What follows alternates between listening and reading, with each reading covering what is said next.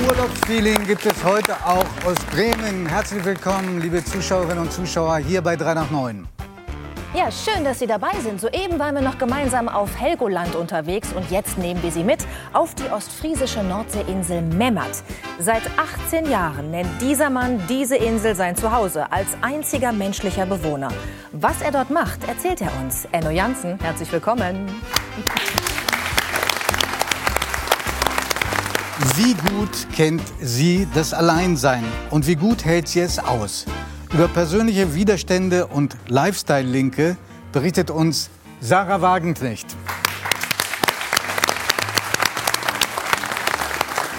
Seit sechs Jahren führt dieser Mann ein Leben ohne Erinnerung. Ausgelöst durch ein schweres Schädel-Hirntrauma kann er neue Ereignisse nicht speichern und muss heute Tag für Tag sein Leben neu lernen.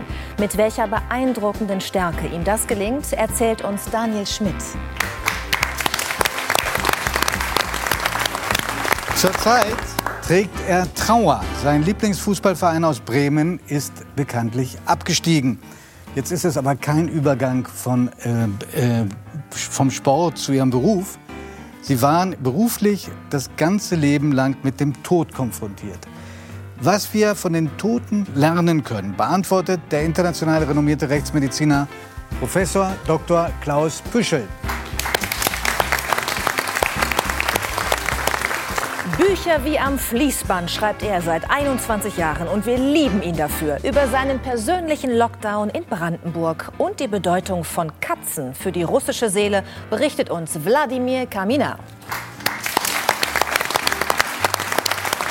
Vom Charakter her bin ich immer noch draufgängerisch, sagt unser erster Gast. Und wir freuen uns sehr auf das Gespräch mit Fürstin Gloria von Tono Taxis. Willkommen. Sie sind, ich kann es kaum fassen, zum ersten Mal bei 3 nach 9. Eine Sensation. Wenn Sie das sagen. Ja, wir haben es so oft versucht, es hat nie geklappt. Schön, dass es heute möglich ist, mit Ihnen zu sprechen. Ja, ich freue mich auch. Vielen Wir Dank haben- für die Einladung. Wir haben uns äh, geeinigt, ich spreche Sie mit Fürstin an. Zu mir können Sie ruhig Giovanni sagen. Dann sagen Sie auch Gloria zu mir. Hm, Nehme ich gerne an.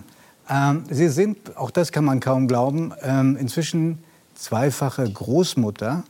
Wie möchten Sie eigentlich von Ihren Enkelkindern angesprochen werden? Mit Gloria oder mit Oma? Äh, Die, die Kinder haben das beschlossen. Ich heiße Omama. Oma, okay. Und ist das für Sie komisch? Nein, weil ich habe meine Oma auch Omama genannt. Ist es für Sie gewöhnungsbedürftig gewesen? Sie sind ja so eine Ikone für wildes, junges Leben gewesen, auch als Sie gar nicht mehr so jung waren. War das für Sie erstmal komisch festzustellen, ich bin eine Großmutter? Naja, eigentlich hätte ich ja gedacht, dass ich noch jünger Großmutter werde, weil ich habe ja sehr früh angefangen, aber wahr. meine Töchter eben später. Und ja, bis es dann endlich soweit war, ja, war ich dann auch im richtigen Großmutteralter. Fragen denn Ihre beiden Töchter und Ihr Sohn, drei Kinder haben Sie, fragen die Sie manchmal, wie das war, als Sie mit 20 heirateten? Interessanterweise interessieren sich die Kinder eigentlich gar nicht für mein Leben. Und ich glaube, das liegt einfach daran, dass junge Leute mit sich selbst beschäftigt sind. Bis die anfangen, sich über mein Leben zu interessieren, vergehen noch viele Jahre. Klingt fast schon so, muss man schon tot sein. Ja, Ja? Sagen Sie auch, ja? ja, ja. Ist aber auch gut so. Sie sollen ihr eigenes Leben aufbauen und das geht nur, wenn man die anderen missachtet. So. Aber haben die Erinnerungen an das, was Sie denen bieten konnten? Zum Beispiel heißt es, vielleicht dementieren Sie das ja heute Abend, Sie waren durchaus auch mal äh, zum Lunch bei Prinzessin Diana und haben äh, vor vor allem Albert, ihren Sohn, da auch mitgenommen, der mit den ähm, Königskindern, äh, Prinzenkindern spielt, Entschuldigung. Genau, der sollte mit denen spielen. Und wie das so ist mit Kindern, haben sie sich gegenseitig die Spielsachen weggenommen. Wie wir. Das war natürlich wahnsinnig peinlich. Und dann sehe ich nur, wie der eine Junge will den Laster zurückhaben und der haut ihm den Laster einfach auf den Kopf.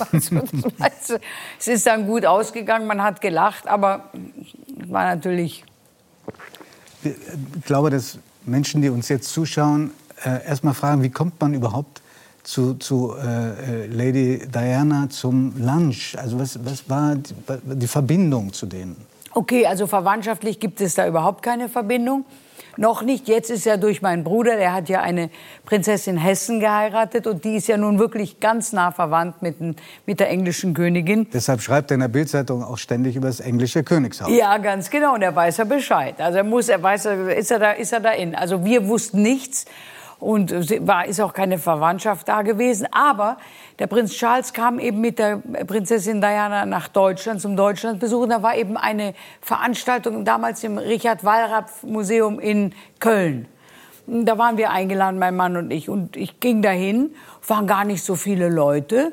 Und äh, ja, die, die Diana und ich, wir haben uns sofort verstanden und haben dann auch länger geredet und sie hat mich so ausgefragt, wie das so in Deutschland ist. Und dann habe ich sie ausgefragt, wie das so in England ist.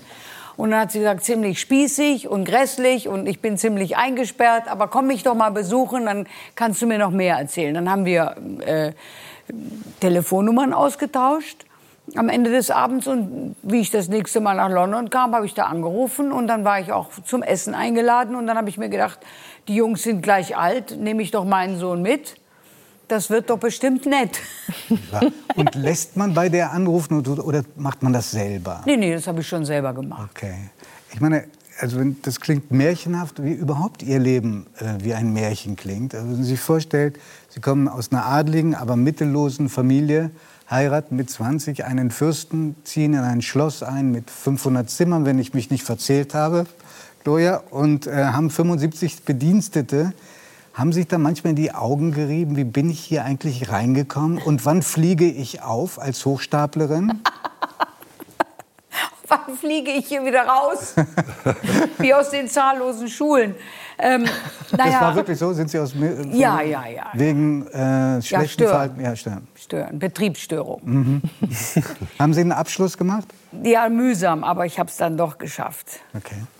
Also, Jedenfalls, ähm, äh, ja nein, natürlich war das wie ein Traum für mich. Aber ich habe natürlich auch sofort erkannt, dass mein Mann da sehr einsam war und ich habe verstanden, dass er eben unbedingt ähm, einen Kompagnon gebraucht hat und er brauchte natürlich auch einen Erben. Also er mu musste unbedingt, jetzt mussten Kinder her. Es war auch dringend nötig, weil das war ja das Schloss, war ja belebt von seinem Vater, der war ja schon damals sehr alt, also für mich gefühlte tausend, aber der war also wirklich ein, ein Greis, würde ich sagen, der Vater von meinem Mann. Und dann habe ich eben gedacht, ja, das stimmt wirklich, du brauchst tatsächlich Kinder, weil hier muss Leben rein in die Bude, das hält ja sonst kein Mensch aus. Gesagt, getan, ich war ja Gott sei Dank noch jung, schwuppdiwupp, habe ich ein Kind nach dem anderen bekommen und Gott sei Dank war das dritte eben endlich der heiß ersehnte Sohn. Hätten Sie sonst weitergemacht? Ja, natürlich. ich meine, das ist ja wie in der Pferdezucht. ja, daran musste ich auch gerade denken. das ist wie in der Pferdezucht. Gut, fanden, ja, Sie, fanden Sie das so mit, mit Ihrer unkonventionellen und so stelle ich es mir jedenfalls vor, recht wilden Lebenseinstellung. Fanden Sie das nicht komisch, dass man so lange Kinder in die Welt setzen muss, bis dann Junge dabei ist? Naja gut, also sag mal, aus dem Stall, aus dem ich komme, war, ist ja auch nicht nur aus traditionellen Gründen, sondern auch religiösen Gründen, war immer so, man heiratet, um Kinder zu kriegen, um Kinder zu haben. Man gründet eine Familie. Wem das nicht gelingt, der wird dann ein bisschen bedauert.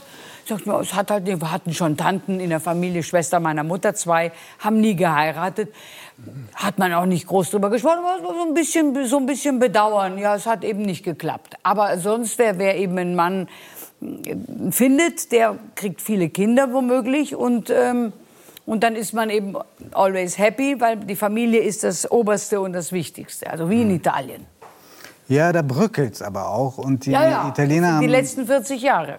Italiener haben mit die niedrigste Geburtenrate, ich glaube sogar die niedrigste in ganz Europa inzwischen. Ja, das ist natürlich schrecklich, das können wir alle sehr bedauern und auch dagegenhalten. Und äh, Frau Wagenknecht hat ja in ihrem Buch auch gemacht sehr, sehr konkrete Vorschläge, wie man den grässlichen Dingen, die in den letzten 40 Jahren sich so eingeschlichen haben, wie man denen wieder begegnen kann. Sehr ja, dazu interessant muss man wissen, übrigens. Dass, dass äh, Frau Wagenknecht ist ja unter anderem auch hier, um Ihr Buch ein bisschen zu erklären, dass sie das gerade auf den Markt gekommen ist und seit vielen Wochen ganz oben in den Bestsellerlisten ist. Äh, und Frau, ich weiß nicht, ob Sie es gar nicht wissen, Gloria hat es sehr gelobt, sogar öffentlich, Oh, das freut mich äh, der sehr. Mittelbayerischen Zeitung, oder? Ja, überall da, wo man mich nach meiner Meinung fragt, da äußere ich sie. Und ich muss sagen, Ihr Buch hat mir sehr gut gefallen, weil eben eine, eine wirklich sehr gute Analyse der heutigen Zeit mit Rückblick auf, wie das mal früher war in the good old days. Und insofern, und auch, auch Vorschläge, wie man da wieder hinkommen könnte. Das, äh, Da gehen meine Meinung und Ihre etwas auseinander Da- bei der Therapie. Aber die Darauf- darauf Diagnose, bei der Diagnose bin ich voll dabei. Darauf freut müssen wir unbedingt auch zurückkommen. Auch, ich glaube, Sie haben recht unterschiedliche Vorstellungen, was das Erbrecht anbelangt. Aber es ist ein spannendes Thema, das wir auf jeden Fall noch mal vertiefen wollen. Wenn, bedauern Sie das, dass es vor 40 Jahren anders war? War es besser? Was war denn besser vor 40 Jahren? Ich, mir ist aber aufgefallen, dass bei, wenn Leute älter werden, dass sie immer sagen, dass es früher besser war. Ja. Also das ist mir schon als Kind aufgefallen und deswegen denke ich mir, das ist genervt. vielleicht. Es hat auch genervt. Es hat genervt, aber wie gesagt, ich, ich, ich, ich, bin, ich bin jetzt auch in dem Alter und ich sage eindeutig, ja, früher war es besser. Was war denn besser? Wir waren freier. Wir konnten reden, wie uns der Schnabel wächst. Die Leute haben dann vielleicht gesagt, ja, mein Gott, ein bisschen spleenig. Aber heute wird man ja sofort, heißt es dann sofort, die stramm konservative, ultrakatholische Rechts... äh, Also es wird, man wird sofort in so eine Kategorie gepackt, wo man eigentlich dann schon sagt, oh Gott, bin ich jetzt schon ein Paria? Sind die Leute noch lieb zu mir? Oder werde ich jetzt verstoßen? Dieses Gefühl kommt einem ständig, weil heutzutage einfach alles so schnell in so Schub. Ich habe das Gefühl, wir, wir sind gespaltener denn je. Und fühlen Sie sich im, mit den Attributen, die Sie sich jetzt selber gegeben haben, andere kolportieren, fühlen Sie sich da äh, verzeichnet? Oder Absolut oder verzeichnet, total weg von Sie- der Realität. Sind, sind Sie keine ultrakonservative Katholikin? Ich bin katholisch, ja. Ich bin auch katholisch. Aber ultrakonservativ, also bitte, wenn ich, also da, da lachen ja die Hühner. Aber äh, Gloria, weil äh, Judith und ich versuchen uns gut vorzubereiten auf unsere Gäste. Wenn Sie, wenn Sie jetzt sagen, da lachen die Hühner. Sie darf hat ich- sich auch vorbereitet, siehst du daran, Da- dass sie den Hühnervergleich will. Ah ja, genau, weil, weil, weil Judith ist eine große Hühnerliebhaberin und kann darüber stundenlang reden. Werden wir auch noch in dieser Sendung. Okay. Versprochen. Aber Sie, Sie geben auch äh, Sachen von sich, wo es sehr schwer ist, auch für mich, nicht zu assozi assoziieren, mindestens eine ultrakonservative Katholik. Ich kenne mich aus, bin ja selber Katholik. Sie halten, ich lese Ihnen das gerne vor, wenn Sie mögen. Sie halten die Pille für eine Form der Abtreibung. Sie sagen, Kondome nützen gegen AIDS nichts. Sie sagen, die Homo-Ehe ist ein Angriff auf die klassische Familie. Und dann sagen Sie, da soll man nicht daraus schließen, dass Sie ultrakonservativ sind? Um es noch vorsichtig auszudrücken. Also natürlich diese Themen, die Sie jetzt angesprochen haben, die würden für einen Abend füllen. Da müssten wir nur über die. Das kann man nicht so schnell ab, abarbeiten. Aber ich würde sagen, für das edle Prädikat der Ultrakonservativen bin ich noch nicht würdig genug. Würdig oder, oder, oder, oder Würdig oder ich bin einfach dafür bin ich ich, ich ich bin viel zu progressiv, wenn es um Kunst geht, um Film, um Musik. Ich bin kulturell absolut progressiv. Was, wo ich konservativ bin, ist es da, wo es um Familie geht, das, wo es um die Reproduktion von Menschen geht, wo es um den, sag mal, was bei den Grünen die Pflanze ist, ist für mich der Mensch. Also, wenn es heißt, die Douglasie darf man nicht fördern, weil die Douglasie ein artfremder Baum ist, dann sage ich, okay, Leute, aber dann verstehe ich nicht, warum halb Afghanistan zu uns darf. Weil artfremd für artfremd. Also warum darf die Douglasie bei uns nicht gefördert werden, die besser wächst wie die Kiefer? Wie die Fichte meine ich, weil die Fichte ist ein Flachwurzler, fällt sofort um beim, ersten, beim nächsten Sturm. Die Douglasie sieht genauso aus, wächst schneller, hat tiefere Wurzeln und wird nicht bei jedem großen Wind, der kommt, sofort umgeworfen. Nein, da kriegt man keine Förderung. Die Douglasie ist ein artfremder Baum. Das, das finde Sie ich haben es gerade Quatsch. mit Menschen verglichen. Ja, ich sage die Douglasie sind demnach die Deutschen und die, die Af Afghanen Nein, ich sind finde, ich finde die, die, was die Natur, wenn, ich, wenn es mir beim Apfelbaum wichtig ist, dass er naturnah gezogen wird, wenn bei jedem Gemüse das Organische, dann muss das auch für den Menschen gelten. Auch der Mensch braucht. Und die Pille ist nicht organisch. Die Pille ist schädlich, das wird unterdrückt. Das darüber wird nicht gesprochen. Aber die Pille ist Fürstin, schädlich. Haben Sie schon mal was von Mischkultur im Gemüsebeet gehört? Natürlich. Wie gut das für die einzelnen Pflanzen ist, Das wenn ist etwas auch im Wald übrigens. Ja, das sitzt, ist aus gut. einer anderen Familie.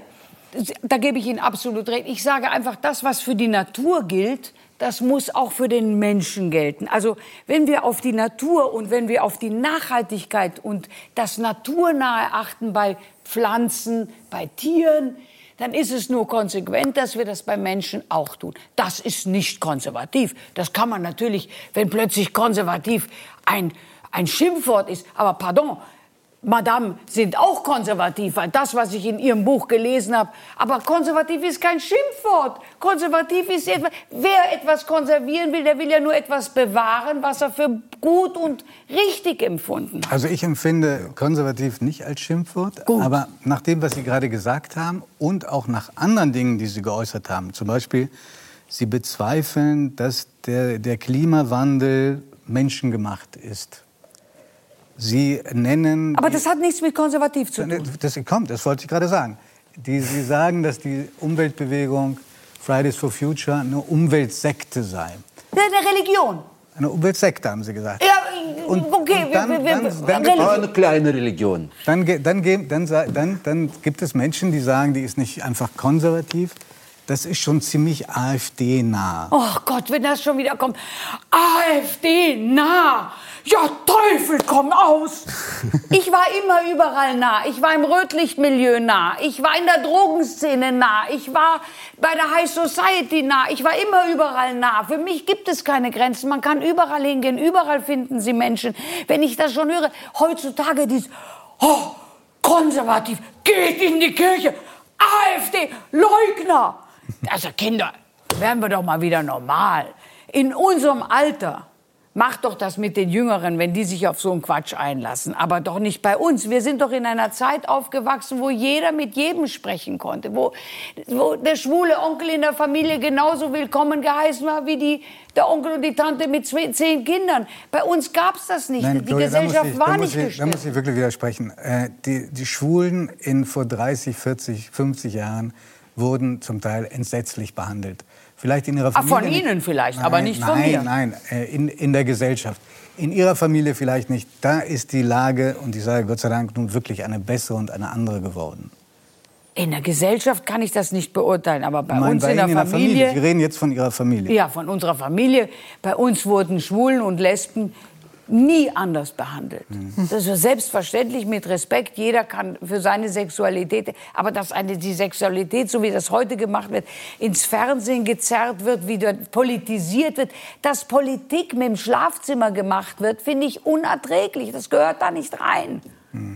Also, Sie, wenn ich alles richtig verstanden habe, Gloria, dann stört es Sie, dass man Sie in Schubladen stecken möchte.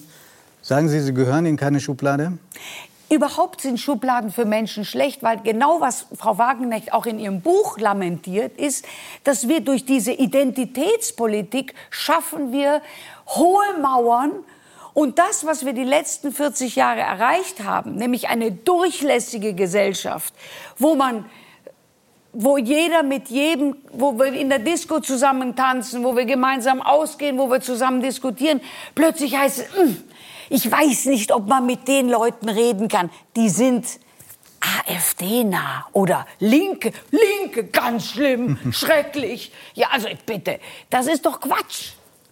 Das ist doch wirklich Quatsch, da dürfen, da, da dürfen wir nicht mitmachen. Ihr Bruder Alexander sagt, Sie seien einer der freiesten Menschen, die er je kennengelernt hat. Und auch eine Art Hofnarrin. Hofnarren hatten ja die Funktion, dass sie alles aussprechen sollen, was andere zwar gedacht, aber nicht ausgesprochen haben. Das Fühlen ist Sie, ganz wichtig. Sie sich gut Also ich muss sagen, es ist überhaupt heute in Deutschland ganz wichtig. Man muss immer sagen, ich sage selber von mir, bitte nehmen Sie das, was ich sage, nicht so streng ernst. Sehen Sie mich wie eine Kabarettistin. Ich überzeichne, ich übertreibe, ich sage Dinge, die die vielleicht jemand anders so nicht rausplärren würde. Aber ich anders, man kann doch nicht, man kann doch in keine Diskussion, kein Gespräch reingehen, wenn jeder schon so zugekniffen ist und sich über wie auf eine Waage legt. Darf ich das jetzt sagen? Darf ich das jetzt nicht sagen? Oh Gott, was passiert? Was sagen die anderen? Hilfe! Also natürlich, also dann lieber lieber Hofnarr, das ist perfekt. Ich fühle mich als Hofnarr genau richtig getroffen. Sie sind, wir haben es mehrmals schon durchblicken lassen, ein künstlerisch sehr interessierter Mensch. Äh, Sie malen auch selber und Sie machen Porträts.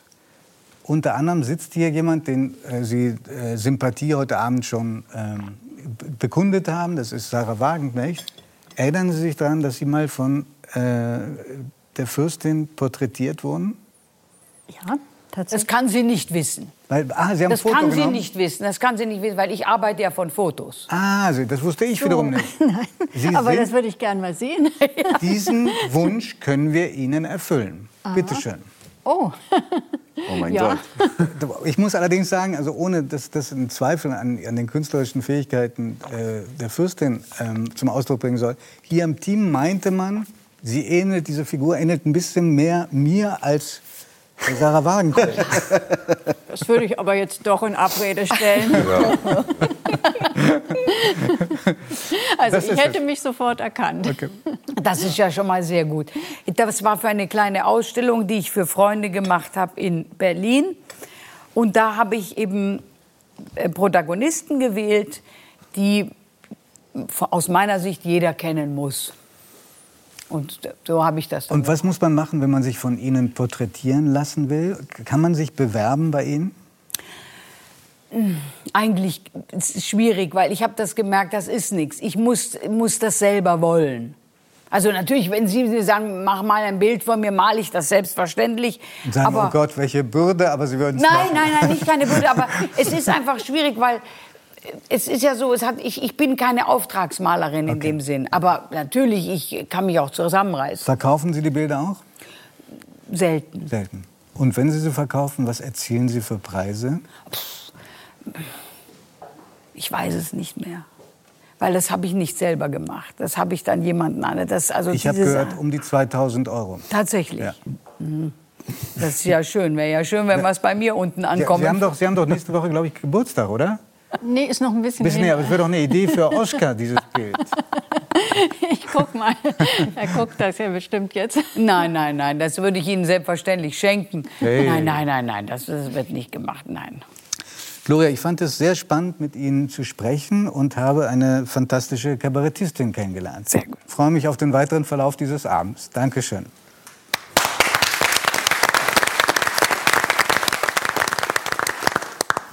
So, unser nächster Gast wird sich morgen vielleicht schon nicht mehr daran erinnern können, dass er heute hier bei uns in der Sendung war. Auch für mich ist es ein ganz besonderes Gespräch, weil wir uns im Vorfeld schon darüber geeinigt haben, auf was ich ihn ansprechen werde, weil er sich dann darauf vorbereiten kann. Denn unser nächster Gast führt seit sechs Jahren ein Leben ohne Erinnerung. Was zählt, ist der Moment. Daniel Schmidt, Bremer, 37 Jahre alt, gelernter Anlagenmechaniker für Trinkwasser und ausgebildeter Fitnesstrainer. Doch was er gestern gemacht hat, erinnert er nicht. Etliche Strategien hat er sich mühsam antrainiert. Als das auffiel mit dem Gedächtnis, musste ich tatsächlich Tagebuch schreiben. Jetzt schreibe ich extrem viel, damit ich weiß, okay, so ist es wohl gewesen. Hm. Und das mache ich bis heute noch. Es ist nun sechs Jahre her, dass Daniel Schmidt einen schweren Autounfall wie durch ein Wunder überlebte. Dann ist wieder große Transporter reingerast und ich habe dann wohl hier im Motorne gelegen. Er selbst unschuldig. Die Unfallfolge ein schweres Schädelhirntrauma. Bis heute kann sein Gedächtnis keine neuen Ereignisse speichern. Er muss sein Leben immer wieder neu lernen. Viele Alltagssituationen sind für den jungen Vater Abenteuer und Herausforderung zugleich. Verreist er für ein paar Wochen, erkennt er anschließend seine eigene Wohnung nicht wieder. Jede Veränderung bedeutet mehr Arbeit. Nur permanente Wiederholung und Routine helfen. Ein Alltag mit Amnesie, das ist sein bemerkenswerter Kraftakt. Tag für Tag.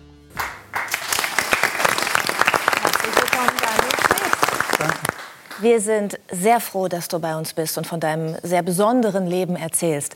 Ich habe vorhin ähm, gemutmaßt, dass du dich wahrscheinlich morgen schon nicht mehr erinnern kannst, dass du heute hier zu Gast warst. Ab wann wird die Erinnerung weggehen? Sind nach dem Aufstehen noch Fetzen da? Verlierst du es über den Tag? Wann ist es weg? Also jetzt den Tag heute oder die, das, was jetzt ganz aufregend und neu ist, äh, das wird wahrscheinlich morgen nach dem Aufstehen tatsächlich nicht mehr, nicht mehr, nicht mehr da sein. Ich weiß es, wenn ich es mir durchlese, das, was ich mir noch aufgeschrieben habe. Mm, aber erinnern werde ich mich nicht dran. Das, das heißt? Weiß ich leider aus, aus den letzten Jahren, dass es so ist. Das heißt, du wirst dich möglicherweise nach dem Besuch in unserer Sendung hinsetzen und den Besuch in dein Tagebuch schreiben. Mhm, genau. Und da wird dann was stehen über diesen Besuch? Oh ja, das, das also ich glaube schon alles das, was davor passiert ist. Wie ich hier angekommen bin, wen ich gesehen habe, wie ich nur aus dem Fernsehen kenne und wie das für mich war, wie ich das gefühlt habe. Weil das ist ja etwas, was ich am nächsten Tag dann, wenn ich mir etwas durchlese und ich immer wieder merke, schön, Dani, dass du es dir aufgeschrieben hast, aber mir fehlt das Gefühl dazu. Schreib doch auf, was du gefühlt hast in dem Moment, als du die Leute gesehen hast oder wie das Ganze war, als die ganzen Kameras. Und, und das, das lerne ich aber auch immer noch. Also ich bin jetzt Auf diese Weise wirst du zum Schriftsteller. Dann hast du in einem Jahr spätestens ein dickes Buch. Ja, genau. Also ich, ich lerne tatsächlich immer noch mehr dazu, ähm, eben auch zu schreiben, sodass mir das auch was bringt. Also ich kann noch gut erzählen, wie ich vor vier Jahren angefangen habe zu schreiben, vor fünf Jahren. Heute schreibe ich natürlich ganz anders. Nicht nur Stichworte und mehr Gefühle rein, weil mir das mehr bringt. Aber auch, dann gibt es manchmal Tage, dann denke ich, ja, dann, was wolltest du dir damit jetzt mit sagen? Richtig, richtig, äh, richtig was gebracht hat es mir dann nicht. Es kommt sowieso keine Erinnerung wieder, das weiß ich. Aber mir fehlt dann schon irgendwie, Mensch, was für ein Verhältnis hatte ich jetzt zu demjenigen, mit dem ich mich unterhalten habe. Mhm. Du hast mir vorhin erzählt, dass du in deiner Küche auch äh, Fotos hast und Zettel hast, die dir helfen, dich zu erinnern. Mhm. Ähm, das steht auch schon ganz lange drei nach neun. Ja. Weil wir dich natürlich schon vor einigen Wochen eingeladen haben.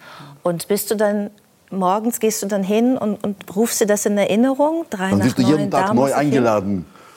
So ungefähr. Also ich kann mich dann schon. Oh Mensch, die hat mich eingeladen. Ja, aber immer wieder neu freuen oder neu fragen, Mensch, ist das, ist das richtig? Ruf noch mal jemanden an. Ist das wirklich, wer, wie war das? Wie ist es dazu gekommen? Ja. Und dann kann ich ein bisschen zurückgehen und weiß, ah ja, da gab es ja mal eine Dokumentation und daraus ist das wahrscheinlich entstanden.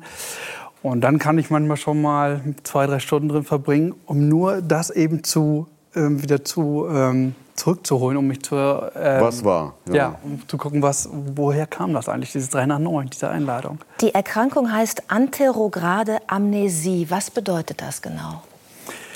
Für mich, ich bin jetzt kein Mediziner, aber für mich ist es eben das, oder in der Medizin wird es auch so gesagt, alles das, was ab dem Unfall jetzt neu dazukommt, kann ich mir nicht mehr abspeichern. Ich kann mich nicht daran erinnern. Alles, was neu seit dem Unfall dazukommt, ist für mich am nächsten Tag nicht mehr abrufbar. Ich kann mich erinnern an alles, was vor 2012 passiert ist. 2015 ist der Unfall passiert. 2013, 2014 komme ich nicht mehr ran. Das ist irgendwie weg. Mhm. Und alles, was jetzt neu dazukommt, ist für mich nicht abspeicherbar. Kannst du dich an den Unfall selbst dann auch nicht mehr erinnern? Nein. Aber du kannst darüber erzählen. Warum? Ich weiß, dass ich einen Unfall hatte. Ähm, ich weiß auch, dass ich in einer Rehabilitation war, dass ich sehr lange da war. Ähm, wie ich dann da draußen gekommen bin, das weiß ich weil ich es weiß, weil ich es wahrscheinlich immer wieder erzählt habe und seit sechs Jahren, also seit 2015, es sich auch fast um nichts anderes dreht. Also spätestens am, am zweiten Tag oder alle zwei Tage ist das wieder Thema. Mhm. Und ähm, zum Glück vergesse ich nicht, dass ich vergesse. Da bin ich immer ganz froh drüber. Wie gehst du damit um? Wie fühlt sich das an für dich? Ja, äh, jetzt in diesem Moment ja. ähm, darüber zu erzählen, ist manchmal ganz, ganz surreal irgendwie. Dass, dass ich derjenige bin, der so viel vergisst. Mhm. Obwohl ich doch derjenige bin, der so eine gute Struktur an Tag legt und ich eigentlich nichts vergessen kann, weil ich mir alles aufschreibe, super strukturierten Plan habe. Ähm, aber ich mich eben am nächsten Tag nicht daran erinnern kann, was ich da gemacht habe. Wie gehe ich damit um? Ja. Also ärgerst du dich, wenn du merkst, du kannst dich nicht erinnern? Mittlerweile nicht mehr immer. Also es gibt immer wieder Situationen, wo mich das natürlich sehr, sehr ärgert. Ähm, ich aber auch weiß, wie viel es bringt. Meistens nämlich nicht so viel.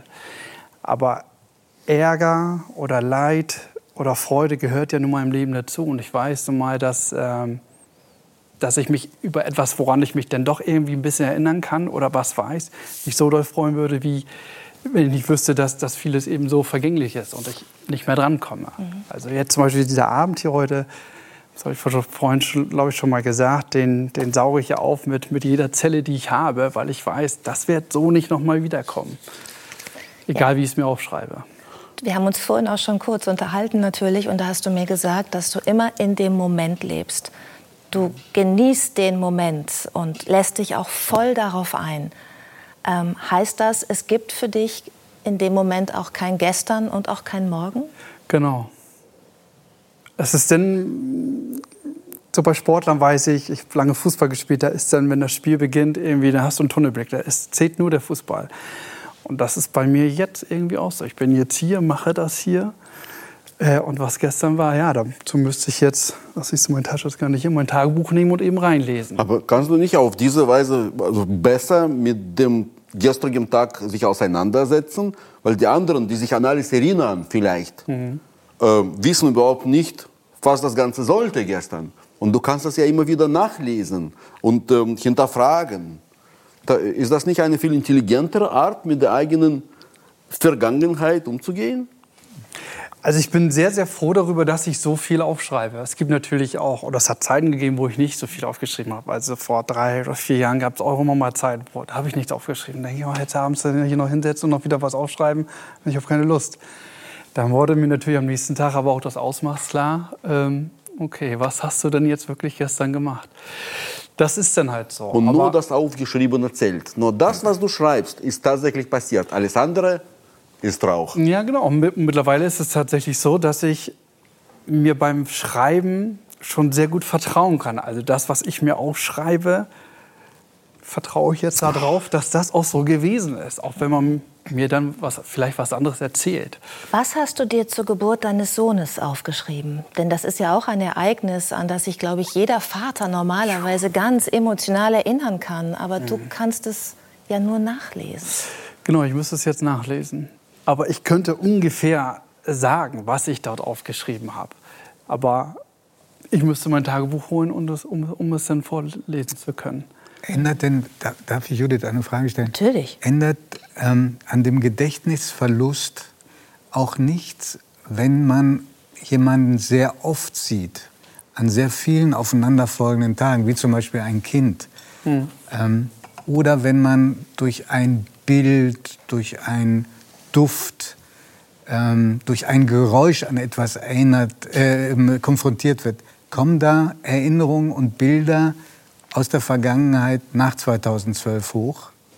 Genau, also Duft ist ein ganz großes Stichwort, ähm, aber auch Hören. Also wenn ich Stimmen höre, kann ich mich, weiß ich, mit wem ich spreche. Und die Person habe ich vielleicht erst in diesem neuen Leben kennengelernt. Da weiß ich aber, wer da dran ist. Mhm. Ich kann dann wiedererkennen, dass alles, was visuell passiert, das kriege ich nicht nochmal wieder. Also die Erinnerung, wie das ausgesehen hat, kriege ich nicht. Aber vieles kann ich tatsächlich ausmachen durch das, was ich rieche oder auch schon mal gehört habe, wie zum Beispiel mit, mit Liedern, also Songtexte. Ich kann mir, wenn ich im Radio ein Lied mit, mitsumme oder kann ich das mitsingen Mhm. Und dann fällt mir auf, das ist aber von 2017, wenn ich es nachgeschaut habe. Warum weiß ich das? Warum kann ich da mitsingen? Kannst du, heißt das, dass das du dir dann, ich dann aber hin. Also das sind ja alles so emotionale Dinge auch, mhm. ne? Weil du auch gerade sagtest, Stimmen und so. Auch Musik ja. wird, glaube ich, auf einem ganz anderen Areal abgespeichert. Deswegen ja. können Demenzkranke sich auch immer noch an, an Lieder ihrer Kindheit gut erinnern und die mitsingen, obwohl sie ihre Sprache schon verloren mhm. haben. Ähm, wie ist das bei dir, wenn du Ereignisse, Personen stärker mit Gefühlen verknüpfen kannst? Kannst du sie dir dann auch besser merken? Man sagt ja immer irgendwie, äh, an den Streit erinnert man sich noch besser als an irgendeinen schönen Kinoabend mit meiner, mit meiner Besten, ähm, weil so viel Gefühl da drin war. Ähm, bei mir macht das leider keinen Unterschied. Also ob es nur ein Streit war oder was ganz, ganz Besonderes, ich muss es mir dann sehr detailliert aufschreiben. Mhm. Und kommt dann ein Gefühl wieder schwer. Ich dachte, es gibt vielleicht sowas wie eine Herzebene da wollte ich eben noch mal drauf zurückkommen, was Giovanni eben sagte. Also das, was jetzt mit meinem Sohn Levi zu tun hat. Da fragt man mich ja oft irgendwie, wie könnte ich mich, kann ich mich jetzt an, an Levi erinnern oder, oder an die Geburt. Gut, an die Geburt kann ich mich nicht erinnern, aber an Levi. das passiert vielleicht auf einer anderen Ebene als im Kopf, sondern der ist hier drin und da geht er ja nicht wieder raus. Und das ist irgendwie mein Fleisch und Blut. Ich weiß nicht, ich vergesse ihn nicht. Und äh, selbst wenn ich ihn mal zwei, drei Tage nicht sehe, weil er bei Mama ist, vergesse ich ihn nicht. Wenn du jetzt mal ein paar Wochen ohne ihn wärst, könntest du ihn dann vergessen, wenn die Routine fehlt? Kannst du nicht sagen, wahrscheinlich, weil du es nicht ausprobiert hast, ne? Genau. Ich würde es auch nicht ausprobieren. Nee. Also noch nicht. Ja. Ähm, nein, also das will ich irgendwie gar nicht beantworten, weil ich es. Ja, vielleicht will ich es auch gar nicht wissen, ähm, geschweige denn ausprobieren. Es gibt einfach kaum einen Tag oder es gibt keinen Tag, wo ich nicht mit Levi zu tun habe oder die Bilder an meiner Wand hängen sehe oder es hat irgendwie alles mit ihm zu tun, was ich, was ich mache. Gerade die Wohnung, da ist alles voll mit ihm. Ich frage mich dann äh, die ganze Zeit, wie du so den ganz normalen Alltag bewältigst. Also wenn du zum Beispiel Levi zum Kindergarten bringst, mhm. woher weißt du, wie der Weg ist zum Kindergarten? Aufgeschrieben. Also heutzutage ist es ja ganz viel digital. Kannst du mit Google machen, ja. Man könnte es auch mit Google machen. Ja. Tatsächlich mache ich das mit vielen anderen Sachen auch so. Aber ähm, der Kindergarten ist etwas, ähm, wo es ja jeden Tag hingeht. Und ähm, ich mir das sehr, sehr gut aufgeschrieben habe. Und es ist Routine. Also da geht er jetzt schon seit über zwei Jahren hin. Aber er kennt den Weg. Er kennt den Weg wahrscheinlich besser als ja, ich. Also er führt dich zum Kindergarten quasi. genau. Und, ähm, aber ich habe ihn mir gut aufgeschrieben und es ist etwas, was ich immer wieder mache. Und ich muss dazu sagen, es ist ein Ort, wo er zum Kindergarten geht, aber wo ich auch lebe. Den, ich, den Ort kannte ich auch vorher schon. Bremen kannte ich auch vorher. Mhm. Es ist also etwas, was ich nicht komplett neu lernen musste. Diesen, diesen, den Weg als solches zu Fuß zu gehen, das schon. Aber das, das ganze Umfeld, das kenne ich. Und von daher fällt mir das etwas einfacher als irgendwo jetzt in einem neu, völlig neuen äh, Umkreis äh, mich dort zurechtzufinden. Hast du das Gefühl, du kommst innerlich zur Ruhe, wenn du alte Freunde triffst? Also ich sage jetzt mal Freunde aus der Zeit vor deinem Unfall, weil du da Erinnerungen hast? Ja, ähm, ich habe ja immer mal wieder angefangen, ähm, mich mit, mit Freunden zu treffen, was äh, also für mich psychisch ganz, ganz schwer ist, eben auch das zu machen, wieder in das alte Leben oder da wieder anknüpfen zu wollen, weil eben so vieles nicht mehr da ist. Es sind ja jetzt auch sechs Jahre vergangen. Da wartet vielleicht keiner mehr beim Fußball eben, Mensch, wo ist, wo ist Daniel denn irgendwie? Und die Mannschaft gibt es gar nicht mehr. Die Leute sind ja auch irgendwo hingezogen oder studieren woanders oder haben Kinder gekriegt. Oder das ist schwierig, denn mich davon zu oder oder ähm, es fällt mir immer noch schwer, das denn tatsächlich zu machen. Einerseits klar, einerseits wüsste ich denn ganz viel, was damals vielleicht passiert ist 2013, äh, 2013 und 2014. Ähm, aber andererseits will ich eben auch nicht sehen, dass das alles gar nicht mehr da ist. Mhm. Also, und damit hadere ich immer noch. Fällt mir wir, ganz schwer. Wir hatten vor zwei Jahren einen Mann zu Gast, der auch ähm, sein Kurzzeitgedächtnis verloren hatte. Und genauso wie du jeden Tag aufgewacht ist und sein Leben neu gelebt hat. Und der hat es dann irgendwann, also es kam zurück, die Erinnerung. Mhm. Ähm, ist das, du hast eine andere Erkrankung als er, das Schädelhirntrauma ist ein andere, anderer Grund. Ich glaube, es gibt auch richtig organische Gründe. Auf dem MRT sieht man schwarze Flecken am Gehirn, da wo normalerweise Verbindungen sind. Mhm. Kann die Erinnerung zurückkommen? Ich hoffe. Ich hoffe das sehr. Aber gesagt hat es mir noch keiner. Es würde, glaube ich, auch kein Mediziner sagen, das, das wird so passieren oder das wird so nicht passieren. Mhm. Gesagt hat es noch keiner. Aber ähm, die Hoffnung ist ganz, ganz groß, dass das irgendwann so passieren kann wie bei dem Theo Jäger, wenn ich jetzt richtig. Ja, ja sehr genau. gut. Ja, den habe ich mir natürlich auch angeguckt. Wollte ich gerade sagen, äh, woher weißt du das jetzt? Weil der war 2019, glaube ich, bei uns. Vor zwei das Jahren. Das kann sein, ja. Ich, ich habe mich vorbereitet. Sehr gut. Alles aufgeschrieben. Ja. Genau. Ja, und man kann vieles ja auch gucken. Er war auch hier, das weiß ich auch, habe mich da informiert und ähm, er ist ja auch jemand, wo, wo vielleicht ähm, oder wo schon mal die Idee war, sich mal mit ihm zu treffen oder auch mal auszutauschen. Mhm. Das habe ich bis heute nicht gemacht. Ich habe viele Selbsthilfegruppen gegründet, ähm, alles Betroffene mit, mit dem Schädelhirntrauma, das, was ich ja damals auch erlitten habe und daraus eben resultierend die, die Amnesie.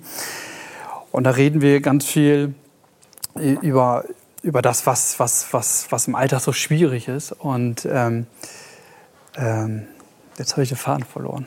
Aber also darf ich das sagen, was Sie, wie, Ja. wie Sie auf mich wirken, ja? Trotz dieser uns alle, glaube ich, gerade sehr erschütternden Geschichten, wirken Sie wie ein Mensch, der von innen her leuchtet. Sie, Sie haben irgendwie was Heiteres, was sehr Gütiges an sich.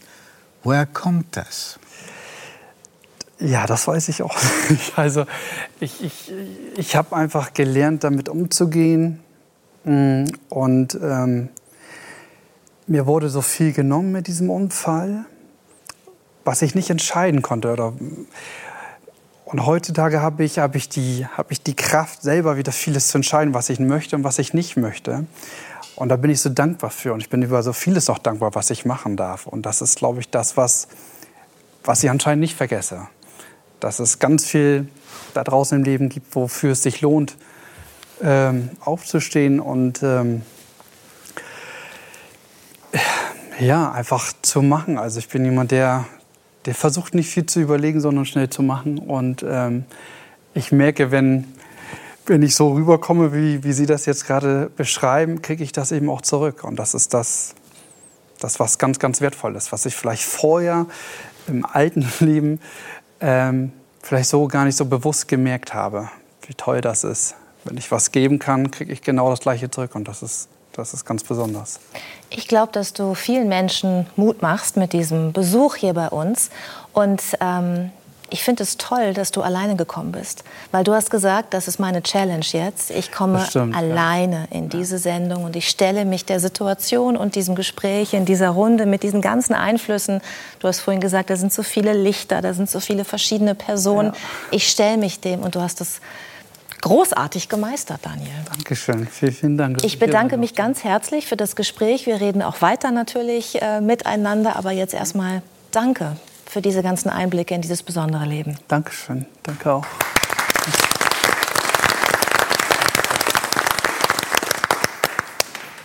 Ich hatte das neugierig auch zu wissen, 20 was Sie Tage. gedacht haben bei dem Gespräch jetzt. 20 gerade, Frau Tage hatte ich, außer mit Unfall. Ja, also wirklich Trauma. größten Respekt, ähm, Das war wie er mit dieser Situation weiß- klarkommt und wie er wirklich. Ich habe auch diese Ausstrahlung gespürt. Also das muss ich sagen, finde ich auch so beeindruckend. Also diese Wärme, also die, die kommt wirklich richtig rüber. Und natürlich wäre ja völlig verständlich, wenn jemand so einen Schicksalsschlag erleidet, dass er auch, ja, also könnte ich mir durchaus vorstellen, dass man dann mit dem Leben irgendwie abschließt, frustriert ist, verbittert wirkt. Und Sie haben diese, diese völlige Offenheit, dieses, ähm, so dass ich mir das, so dass ich das Gefühl habe, ja, Sie gehen eben in jeden Tag und ähm, erwarten das, was da kommt. Und ich wünsche Ihnen wirklich von Herzen, dass Ihr Wunsch in Erfüllung geht und dass irgendwann das Gedächtnis zurückkommt und Sie dann einfach auf einen Lebensabschnitt zurückblicken können, wo Sie sagen, okay, da habe ich wirklich jeden Tag ganz anders wahrnehmen müssen als in gesundem Zustand, aber dass sie das dann rückblickend sagen können. Weil ein bisschen ist es natürlich auch so, das habe ich mich jetzt schon gefragt, wenn man so das normale Leben lebt, da gehen die Tage ja auch manchmal so weg. Und Als wäre das ein oft Tag. weiß man gar nicht mehr, also auch so manchmal ein halbes Jahr oder ein ganzes Jahr, was habe ich da eigentlich gemacht? Und man beachtet zu wenig, wie die Tage vergehen. Ja. Und Sie sind jetzt einfach gezwungen, jeden Tag anders wahrzunehmen, aber natürlich aus einer Situation heraus, die nicht schön ist. Und deswegen, also ich, ich hoffe sehr und ich wünsche Ihnen das wirklich von Herzen, dass das irgendwann mal eine Etappe in Ihrem Leben ist, auf die Sie zurückblicken können und die dann sogar etwas, äh, ja, etwas äh, gelernt hat, wo, wo Sie etwas gelernt haben und wir alle Das vielleicht auch etwas absolut gelernt der haben. Film, äh, täglich Dankeschön. grüßt das Murmeltier. Ja, aber es ist tatsächlich, also mich hat es daran erinnert, dass man viel stärker, gerade wenn man nicht diese, diese Not hat und diesen, diesen Druck hat, viel stärker wirklich beachten sollte, wie Tage vergehen, was man mit seiner Zeit anstellt. Also ich habe mich das irgendwann auch mal gefragt, wo dann so bestimmte Stresszeiten waren und man so merkt, also da ist ein Jahr weg, zwei Jahre weg. Was hat man da eigentlich bewegt? Was hat man erreicht? Was hat Das man gerade- also seinen eigenen Ansprüchen auch? War das gerecht? Ist das noch gerecht geworden, was man da gemacht hat? Oder ist nicht einfach Lebenszeit weggeflossen, ohne dass man wirklich etwas daraus machen konnte? Das wollte ich Sie gerade fragen. Also wir haben so, äh, Sie waren ja auch häufiger schon hier, dann haben wir mitbekommen, wie Sie ein wichtiges Amt abgegeben haben, den Fraktionsvorsitz Ihrer Partei, die Linke. Ähm, und dann haben Sie bekannt, dass Sie einen Burnout hatten. Ich glaube, viele fragen sich jetzt, wie es Ihnen eigentlich geht. Haben Sie also, wieder zu sich gefunden? Sind Sie wieder bei Kräften? Inzwischen geht es mir wirklich wieder gut, weil ich eben auch einen anderen Lebensrhythmus gefunden habe. Also damals war ich nicht mehr wirklich bei mir, wenn ich das mal so sagen darf. Wie, ja, wie äußert sich das, wenn man nicht mehr bei sich ist? Ja, dass man funktioniert. Man macht Dinge, die alle man, die man machen muss. Also ich meine, als Fraktionsvorsitzender hat man bestimmte Aufgaben. Wenn es dann schwierig ist im eigenen Laden, hat man sehr viel damit zu tun, auch Konflikte zu balancieren. Und ich hatte eben damals gemerkt, ich komme nicht mehr dazu zu lesen. Ich komme schon gar nicht mehr dazu zu schreiben, was für mich immer wichtig war. Also Artikel zu schreiben, Bücher zu schreiben. Ich meine, die meisten Politiker können deshalb keine eigenen Bücher schreiben, weil sie keine Zeit dazu haben. Also das ist äh, schon ein Problem. Und äh, so wollte ich nie werden. Ich wollte nicht so eine Maschine, Maschine werden, die irgendwie ähm, nur noch abarbeitet, jeden Tag eine Terminliste von früh bis abends, dann abends völlig erschöpft ist, am nächsten Tag geht's weiter, weil dafür bin ich ja nicht in die Politik gegangen. Ich will ja was bewegen. Sie haben das mal sehr dramatisch beschrieben. Äh, also der Tag, an dem Sie gemerkt haben, so geht es nicht mehr, da sind Sie, konnten Sie einfach morgens nicht mehr aufstehen. Ja, also ich, sag mal, ich bin schon noch aus dem Bett gekommen, aber ich hatte nicht mehr die Kraft, äh, nach Berlin zu fahren und Termine zu machen. Also ich mhm. merkte irgendwie, ich bin innerlich leer. Mhm. Und wenn man in der Politik ist, man möchte ja andere Menschen überzeugen. Und da muss ja eine Ausstrahlung dahinter stehen. Da muss ja auch eine, ja, da muss ja etwas rüberkommen. Und wenn man ausgebrannt ist, passiert das nicht mehr. Und ich glaube, dass tatsächlich auch viele also sag mal, natürlich gibt es unterschiedliche Arten von Politikern. Manche fühlen sich vielleicht auch wohl in dieser Situation. Aber es ist tatsächlich ein Problem, wenn Politik so äh, vereinnahmend ist, vor allem mit Dingen, die nicht sehr produktiv sind. Gut, dass man also das, keine Zeit mehr hat, neue Ideen zu entwickeln. Das haben aber, glaube ich, viele Politikerinnen und Politiker und auch viele andere Menschen mhm. in Berufen. Aber kann es sein, dass ein, ein wichtiger Grund für diese Erschöpfung, diese ganz grundsätzliche Erschöpfung auch darin lag, dass es eine Zeit lang für Sie so unerfreulich war, nach Berlin zu fahren und sich mit Ihren Genossinnen und Genossen auseinanderzusetzen. Hat das eine Rolle gespielt? Es gab immer beides. Also es gibt in der Linken ganz viele, die mich unterstützen. Deswegen bin ich ja auch in der Linken und deswegen wünsche ich mir ja auch, dass sie wieder stärker wird, als sie derzeit ist. Weil ich schon sehe, dass es in diesem Land ein, ein stärkeres Korrektiv braucht. Also ich meine, wir haben jetzt diese Corona-Zeit gehabt. Wir haben immense Staatsschulden. Und ich mache mir große Sorgen, wem die Rechnung präsentiert wird, wenn die Wahl erstmal vorbei ist. Und meine Sorge ist, das wird wieder die Mittelschicht sein. Das werden die Normalverdiener sein, vielleicht sogar Geringverdiener. Und da muss es eine politische Kraft geben, wenigstens eine, die dem wirklich entgegensteht. Und zum Beispiel ist es so, meine Partei, da kann ich, da würde ich bis heute eindeutig die Hand dafür ins Feuer legen. Wir würden nie einer Rente mit 68 zustimmen oder anderen äh, sozialen Verschlechterungen. Und deswegen ist es mir schon ein Anliegen, mich zu engagieren. Aber es ist richtig, es gab eben auch und gibt nach wie vor ziemlich viele eben sehr unproduktive Auseinandersetzungen. Es gibt einen Teil des äh, linken Spektrums, der sich in eine Richtung entwickelt hat, übrigens nicht nur in meiner Partei, auch genauso in der SPD, in anderen europäischen Parteien, denen es gar nicht mehr wirklich primär um soziale Gerechtigkeit geht, sondern das sind dann ziemlich abgehobene akademische Debatten, die geführt werden, die an der Lebensrealität normaler Leute völlig vorbeigehen. Auch Und darüber haben Sie ein Buch geschrieben, das ungemein erfolgreich ist. Das war wochenlang jetzt schon äh, ganz vorne in, in den Bestsellerlisten, auch auf Platz 1. Im Moment sind Sie auf Platz 2. Haben Sie mit dieser Resonanz eigentlich gerechnet, mit dieser positiven, mit diesem Erfolg? Also wenn man ein Buch schreibt, wünscht man sich natürlich Resonanz, aber dass ich so viel, und zwar wirklich aus einem ganz breiten Spektrum der Bevölkerung, so viel positive Rückmeldungen bekomme, ja, das hat mich dann schon äh, sehr positiv überrascht, weil es ist wirklich unglaublich. Also ich bekomme ja jeden Tag Berge von Mails und äh, es gibt eine wiederkehrende Formulierung tatsächlich, dass mir Leute schreiben, sie sprechen mir aus der Seele. Also dass viele auch sagen, ja, das habe ich so diffus empfunden, aber ich konnte das nie so wirklich formulieren.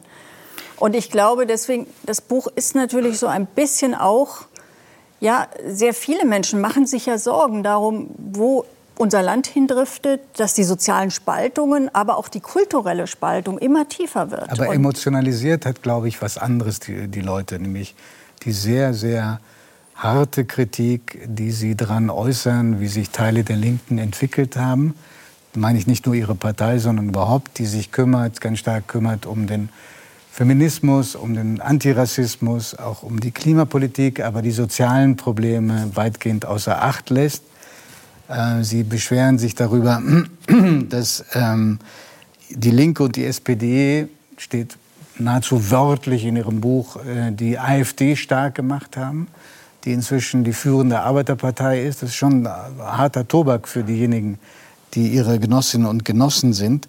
Und sie schreiben selber im Vorwort, schreiben Sie selber, ich tue, das Buch zu schreiben, das in dem Wissen, dass ich nun ebenfalls gecancelt werden könnte. Cancel Culture ist etwas, was man, glaube ich, erklären muss. Das ist so dieses Bestreben, so eine bestimmte Strömung innerhalb der Linken, die sagt, dass was rassistisch ist oder was in irgendeiner Form ähm, spaltet und, oder Minderheiten diskriminiert, sollte zum Schweigen gebracht werden oder rausgedrängt werden aus Positionen, die Macht haben. Genauso ist es ja auch gekommen, wie Sie es vorhergesehen haben. Es gab Menschen in ihrer, Partei, die gleich ein Ausschlussverfahren angestrebt haben aus äh, ihrer Partei. Das ist abgelehnt worden. Aber haben Sie das erwartet oder war das für Sie eine zusätzliche Verletzung in einer langen Geschichte von Wunden, die Sie ohnehin schon abbekommen hatten? Ja, es ist ein bisschen symptomatisch einfach für die Diskussionskultur oder den Mangel an Diskussionskultur, den wir heute haben und auch den Mangel an Toleranz. Also das Thema hatten wir ja vorhin. Also ich mit, finde, äh, Gloria hatten. Ja. Ich meine, ich, sicherlich haben wir in vielen Fragen unterschiedliche Meinungen, aber man kann doch respektvoll über diese Fragen diskutieren. Und ich finde, dieser Respekt fehlt zunehmend, sondern es werden tatsächlich, und das empfinde ich auch so, Schubladen aufgemacht, in die Leute reingesteckt werden, wo sie auch nicht reingehören. Also ich meine, wenn jemand mich als Rechte oder als, als Nazi beschimpft und auch andere, also nur weil man bestimmte Glaubenssätze nicht teilt, dann ist das einfach absurd. Und das vergiftet das Klima. Und es meines Erachtens verharmlost es echte Rechte und echte Nazis und Neonazis, die es ja gibt. Also ich meine, die gibt es leider in unserem Land. Es gibt ja durchaus auch eine rechtsradikale Szene, die gewalttätig ist. Und äh, sag mal, auch der Begriff Rassismus. Mein Rassismus bedeutet für mich, dass ich Menschen herabsetze aufgrund ihrer Hautfarbe. Das ist Rassismus. Aber das, was heute alles unter Rassismus verstanden wird, ist ja schon, wenn jemand, der eine weiße Hautfarbe hat, sich zum falschen Thema äußert, dann wird schon gesagt, er ist ein Rassist. Oder wenn jemand freudig erzählt, als Kind hat er gern Indianer gespielt, dann ist das auch schon irgendwie äh, in der Nähe, also der äußersten Rechten. Und man muss sich dafür entschuldigen, zumindest wenn man Mitglied der Grünen Partei ist. Also das ist was absurd. hat das Ihrer Meinung nach für eine Wirkung auf Leute, die nicht zu unseren Milieus zählen, also Politiker, Journalisten. Was hat das für eine Wirkung? Na, es hat die Wirkung, dass Menschen wirklich Sorge haben, sich zu äußern. Also es gibt ja jetzt eine Umfrage von also Allensbach, die äh, finde ich hm. erschreckend. Also wenn 44 Prozent in einem liberalen Land sagen, sie haben Sorge, ihre Meinung zu sagen, dann geht es ja hier nicht darum, dass möglicherweise irgendein Holocaust-Leugner daran gehindert wird, den Holocaust zu leugnen. Das finde ich absolut richtig, dass sowas kriminalisiert wird. Sondern dann geht es ja darum, dass Menschen, die einfach auch nicht unbedingt sich in diesem akademischen Milieu bewegen, die auch vielleicht aus tiefster Überzeugung diese Genderstotterei und auch diese ganzen Sprachungetüme, die man heutzutage dann als angeblich fortschrittliches Sprechen verklärt. Also dann gibt es eben nur noch Wählende und keine Wähler mehr. Äh, wenn jemand das nicht mitmacht, dann wird er schon irgendwie moralisch schräg angeguckt oder wer gerne Nackensteaks grillt oder seinen Dieselwagen fährt. Äh, das ist einfach eine völlig bekloppte Debatte und außerdem ist es auch eine Debatte unter Privilegierten, das muss man immer wieder sagen, weil das, was da verklärt wird, dieser Lebensstil, den muss man sich ja leisten können. Also wenn ich eine teure Wohnung in der Innenstadt bezahlen kann, dann kann ich viel mit dem Fahrrad machen. Aber haben Und Sie kein Verständnis dafür, dass es Menschen gibt, äh, die sagen, wir wollen mit unserer Sprache möglichst viele mitnehmen, dass sich keiner ausgeschlossen fühlt durch äh, ein Geschlecht, das nur eine bestimmte Gruppe meint? Ja, aber das ist ja genau der Anspruch, der nicht eingelöst wird. Man nimmt nicht Menschen mit, man grenzt Menschen aus, weil all diejenigen... Die, die, Sie meinen die, die das nicht mitmachen wollen? Ja, also erstmal ist eine Mehrheit tatsächlich der Meinung, dass sie das nicht wollen. Und ich finde, auch Medien und Journalisten sollten nicht immer sich als irgendwie Erziehungsbeauftragte verstehen von Menschen, sondern das sollte man akzeptieren. Also wegen mir kann ja jeder sprechen, wie er will. Also wer, wer gendern möchte, der soll das tun. Aber es hat ja jetzt so etwas Missionarisches. Also so irgendwie, wer das nicht macht, der ist vielleicht ein Frauenfeind oder mindestens jemand, äh, der Transgender-Menschen nicht akzeptiert. Und das halte ich für absurd. Ich finde auch, das ist eine Symbolpolitik. Also ich Meines, meiner Überzeugung nach ist es eine große Errungenschaft, dass heute tatsächlich eben Menschen, die homosexuell sind, die anders leben, dass die sich offen zeigen können. Das war wirklich früher nicht so. Also das würde ich schon auch nach meinen Erlebnissen, ich bin nun als Kind zumindest im Osten aufgewachsen, aber äh, das war schon mal ein anderer Umgang. So, das ist eine Errungenschaft. Aber ich finde, jetzt kippt das so in das Gegenteil, dass man sich fast schon entschuldigen muss, wenn man normal ist, also wenn man Teil der Mehrheitsgesellschaft ist, dass man sich da schon rechtfertigt rechtfertigen muss, dass man da keine Anerkennung mehr dafür bekommt. Und äh, das kann nicht sein. Und das stärkt auch die Rechten. Aber was heißt Entschuldigung? Die Norm, diese gewisse Normalität wird in Frage gestellt. Also ähm, man muss sie einfach noch mal beweisen können, dass das ja, Normale normal ist. Was ist daran normal, dass man andere Lebewesen ist? Das ist äh, eine aktuelle, wichtige Frage. Das ist, das ist die ja, das Normale ist ja eigentlich also mal ein Synonym nicht für Standard oder für etwas Besseres, sondern für mich ist normal das, was die Mehrheit lebt. So und ich finde, das ist mindestens genauso akzeptabel wie der Lebensentwurf äh, von Minderheiten. Also das muss doch auf einer Ebene sein. Und deswegen finde ich, wer eben sein Lebensideal darin sieht, eine klassische Familie zu gründen, Mann und Frau und Kinder, der sollte genauso wenig äh, dafür irgendwie herabgesetzt werden wie jemand, der eben zum Beispiel ein Homosexueller homosexuelles Leben führt. Das ist doch, muss doch auf einer Ebene sein. Die beiden und wir haben kennen sich, glaube ich, auch schon. Sie haben auch eine kleine Vorgeschichte. Ich habe gelesen, dass Sie bei einer Veranstaltung teilgenommen haben äh, mit Wladimir Kamina, die hieß, äh, im Sozialismus gab es keinen Sex. sind Sie da hingegangen in Kenntnis dieses äh, Titels oder sind Sie da einfach nur reingestolpert?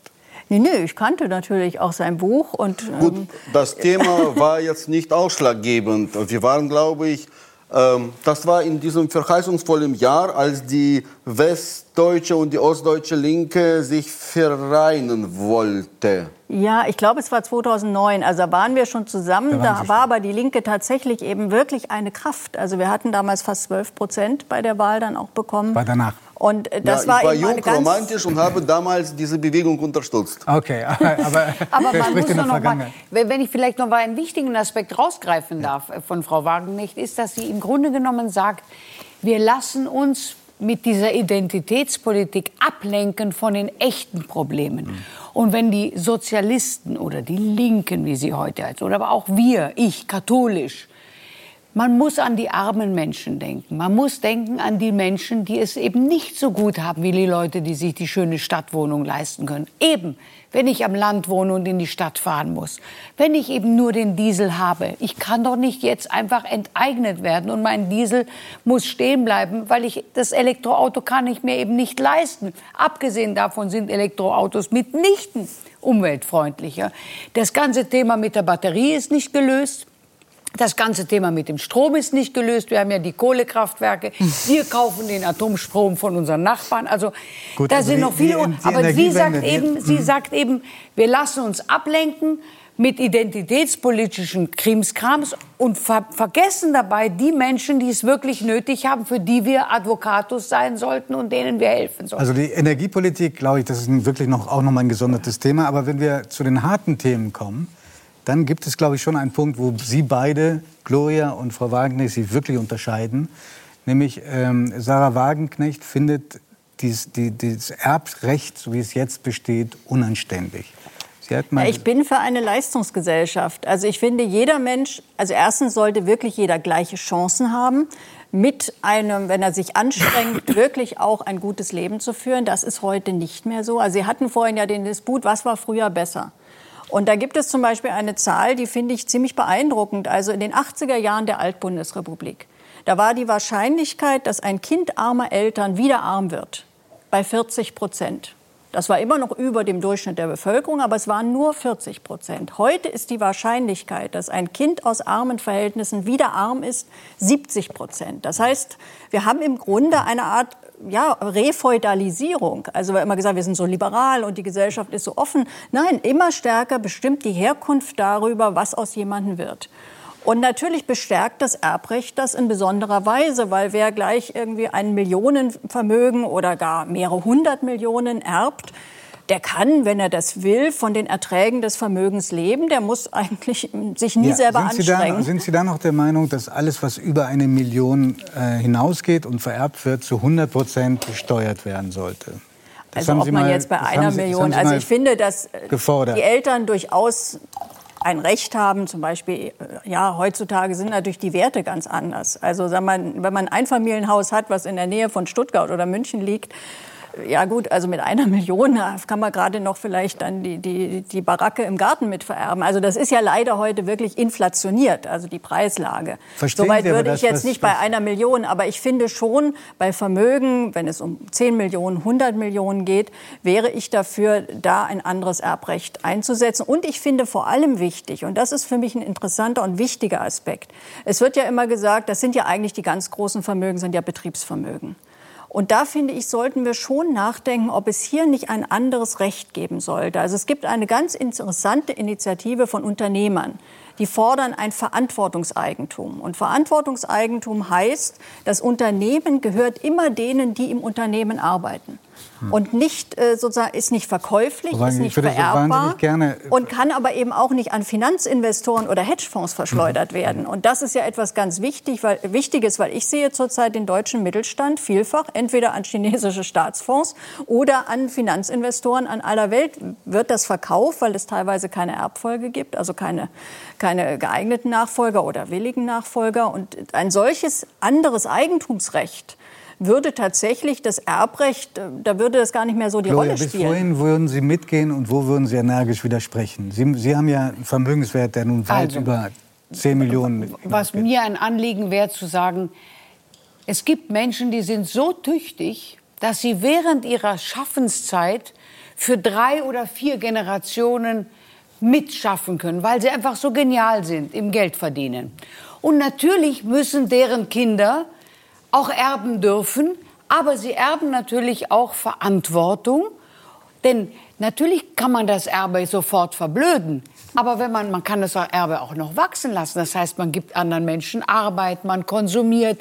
Das geht ja zurück in die Volkswirtschaft. Das Geld kann man ja nicht essen, sondern reiche Leute geben ja das Geld auch aus, schaffen Arbeitsplätze. Also ich würde, sagen wir mal, den Erben an sich nicht so sehr belasten, damit er die Chance hat, auch aus seinem Erbe was zu machen. Ich habe es ja selber gesehen. Wir haben ja auch geerbt aus einer historischen Familie.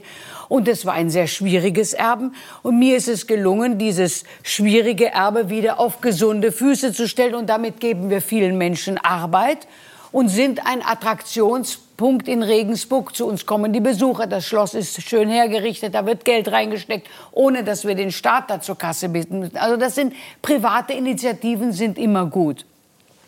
Wo ich Frau Wagenknecht recht gebe, ist natürlich, das, was sie, die, den Finger, wo sie, den sie in die Wunde legt, ist, wir haben jetzt unsere die Sklavenarbeit ist praktisch dahin verlagert worden, wo die Menschen für einen Hungerlohn arbeiten. Warum darf eine Jeans 10 Euro kosten? Das ist, eine, das ist ein Unding. Dass die Kinder heutzutage, gerade bei Textilien, die mit so viel umweltschädlichen äh, Chemikalien hergestellt werden, dass die, die, die, heutige Generation ist erzogen, Sachen einfach wegzuschmeißen. Weil das T-Shirt hat ja sowieso nur 5 Euro gekostet. Also alles muss so billig. Ja, wo kommen denn diese billigen Sachen her? Die kommen natürlich aus Bangladesch. Ja, da kann ich natürlich zynisch sitzen und sagen, ja gut, dafür müssen diese Kinder jetzt nicht auf den Strich gehen, sie arbeiten jetzt in der Textilfabrik. Ja, was ist denn das für eine Weltanschauung? Da gebe ich Ihnen vollkommen recht. Dieses einfach die Grenzen öffnen und die schlechte oder, oder, oder schwierige Arbeit einfach in arme Länder zu verlagern, ist doch keine Lösung. Damit haben wir hab hier, ganz, schaffen wir uns hier... Ganz, ich habe jetzt einen ganz undankbaren Part. Ich muss nämlich leider das abbrechen. Ja. Weil unsere, unsere Zeit vorüber ist. Ich bin aber gespannt, ob der Tag kommen wird, an dem Sie sich gemeinsam in einer, in einer Bewegung Partei oder Bürgerinitiative engagieren. Das Schlimme ist, es hat überhaupt keinen Sinn. Es hat gar keinen Sinn, weil die Menschen, die Mächte, die hier am Werk sind und die das alles schon organisiert haben, es ist zu spät. Ah, das glaube ich nicht. Also da wäre ich wirklich überzeugt, wir müssen was ändern. Weil ja. wenn das so weitergeht wie jetzt, mache ich mir wirklich größte Sorgen. Also ich meine, in den USA wäre wahrscheinlich Donald Trump immer noch an der Macht, wenn die Corona-Krise nicht gekommen wäre. Und Vergleichbares ist in Europa nicht ausgeschlossen. Also in Frankreich äh, ist Le Pen, also Marine Le Pen, die Chefin einer rechten Partei, die mit der AfD vergleichbar ist, in bester Position, die nächste Präsidentin zu werden.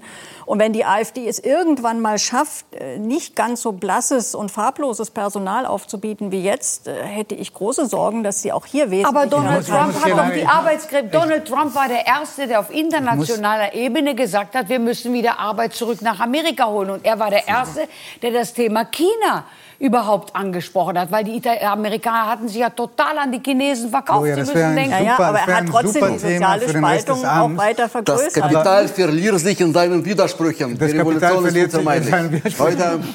Ich äh, bedanke mich sehr, dass Sie gekommen sind. Äh, passen Sie gut auf sich auf und bleiben Sie bei sich. Vielen Dank.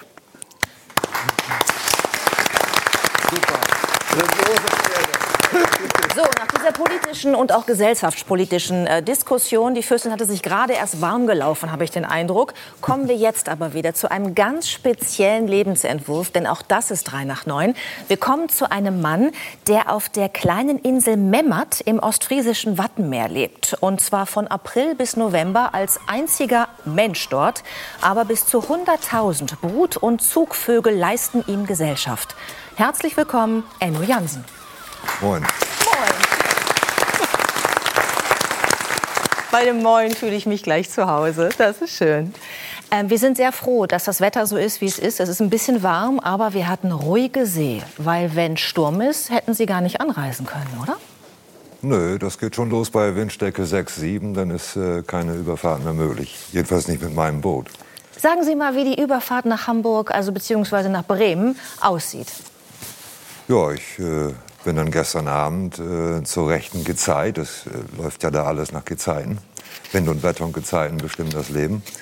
Unter anderem natürlich dann auch die Überfahrt und dann äh, habe ich das Haus verlassen, bin zum Boot gegangen, das sind etwa eineinhalb Kilometer, habe es äh, fit gemacht, also getankt und gecheckt, Motor angeworfen und rübergefahren nach Norddeich. Und äh, von dort bin ich abgeholt worden, in diesem Fall von meinem Sohn, der mich dann nach Hause gefahren hat, ja, dann habe ich da die Nacht verbracht und äh, heute Mittag bin ich dann nach Bremen gefahren. Sie haben die Insel verlassen, auf der 160, mindestens 160 verschiedene Vogelarten leben. Ist es ähm, hier in Bremen, also in der Stadt lauter oder auf der Insel? Es war nämlich heute über dem Funkhaus hier, ich glaube, es waren so fünf Möwen. Ja. Die haben ein Geschrei gemacht, da war was los. Und wenn ich mir jetzt vorstelle, 100.000 Vögel, das könnte, oder, aufs Ohr gehen. Ähm, ja, also die Brutvögel machen eigentlich mehr Krach das sind, äh, und, und die Masse sind die Zugvögel. Mhm. Und die sind eigentlich relativ ruhig. Da muss man ja immer unterscheiden, sind es Zugvögel ähm, oder sind es eben Brutvögel. Und äh, bei den Brutvögeln ist es wie hier in Bremen auch, da sind die Möwen die lautesten. Also wenn man in einer Möwenkolonie arbeitet oder beziehungsweise erfasst, dann hat man so etwa 1000, 1500 äh, Exemplare in der Luft und die können dann natürlich man sieht es da auch eben viel Lärm verursachen. Mhm. Aber ähm, dennoch ist es so, dass man dann eben sich auf das Gehör verlassen muss. Auch in einer Großmöwenkolonie brüten auch andere Vögel. Eiderente oder ähm, den, den Auslandfischer oder der kleine Wiesenpieper. Aber die hört man dennoch heraus. Also die haben einen anderen, feineren Ton und den hört man dennoch. Ist es komisch für Sie jetzt hier mit, ich sag mal, so vielen Menschen in einer Runde zu sitzen, wenn Sie immer alleine sind normalerweise? Ja. Ja, ja und nein. Also äh, ich bekomme ja auch Besuch. Also im August, September gibt es Führungen und dann habe ich plötzlich 40 Leute vor der Nase. Und äh, hier sind ja nicht so viele. Also es kann auch durchaus mehr sein, ohne dass ich jetzt gleich äh, ins Schwitzen gerate. Aber wir, wir, sind schon komische Vögel für Sie, oder? naja, ich meine, so schlimm ist es nicht. Also, äh, ich, ich weiß aber, wie es ist hier in der Gesellschaft. Ich, komme ja, ich, ich bin mit 42 Jahren auf die Insel gekommen und habe natürlich auch ausgiebig gelebt und viel von der Welt gesehen. Sollte man auch äh, weil man es sonst wahrscheinlich aushält und man denkt, man verpasst sehr viel. Und äh, von daher bin ich ja an, an, an äh, der Zivilisation gewöhnt. Also Aber haben Sie wieder. Fernsehen dort auf der Insel? Ja, Fernsehen habe ich ja. Aber kein Internet. Kein Internet, nein. Ja. Es hat auch Vorzüge. Ich wollte gerade sagen, seit 18 Jahren leben Sie so. Ja. Ähm, die ganzen Diskussionen, die wir hier gerade geführt haben, äh, Corona, diese ganzen Dinge, Kontaktbeschränkungen, da können Sie ja nur müde lächeln. Cancel Ne? Culture. Ja, ich meine, äh, das ist natürlich wunderbar. Auf der Insel war es wie immer. Und das hat mir sehr geholfen, äh, muss ich sagen. Und man kommt immer aus der Quarantäne, weil ich etwa alle 14 Tage so im Schnitt am Festland bin. Und hat dann immer die Quarantänezeit hinter sich. Und von daher war das für mich nicht weiter Thema. Allerdings, als ich dann im Winter am Festland war, äh, fand ich das dann doch schon sehr erschreckend oder einschränkend auch. Aber ähm, ja, es waren dann Memmert-ähnliche Verhältnisse am Festland. Mhm. Den Winter über sitzen Sie, wie ich sag mal, jeder andere auch, am, am Schreibtisch und verarbeiten die ganzen Daten und Dinge, die Sie dort äh, den Sommer über aufgezeichnet haben. Aber vielleicht können wir uns Ihren Alltag noch mal ein bisschen genauer angucken. Wir haben ein paar Bilder und vielleicht mögen Sie uns so ein bisschen beschreiben, äh, was Sie da tun. Ja, das sieht so aus, als wenn ich da gerade eine Spülsamenkontrolle mache, weil ich den Spaten dabei habe. Nein, das ist Brutvogelerfassung. äh, ja, und das geht schnell. Da putze ich gerade die Solarzellen. Also Weil Sie Strom selber erzeugen? Ja. Die ist äh, zum Beispiel jetzt äh, erneuert worden. Da mache ich, das ist noch das alte Boot, äh, wahrscheinlich eine Versorgungsfahrt nach Jüst. Oder eben auch ans Festland. Mhm. Oder wenn ich meine Familie besuche, dann alle 14 Tage äh, benutze ich das Boot auch.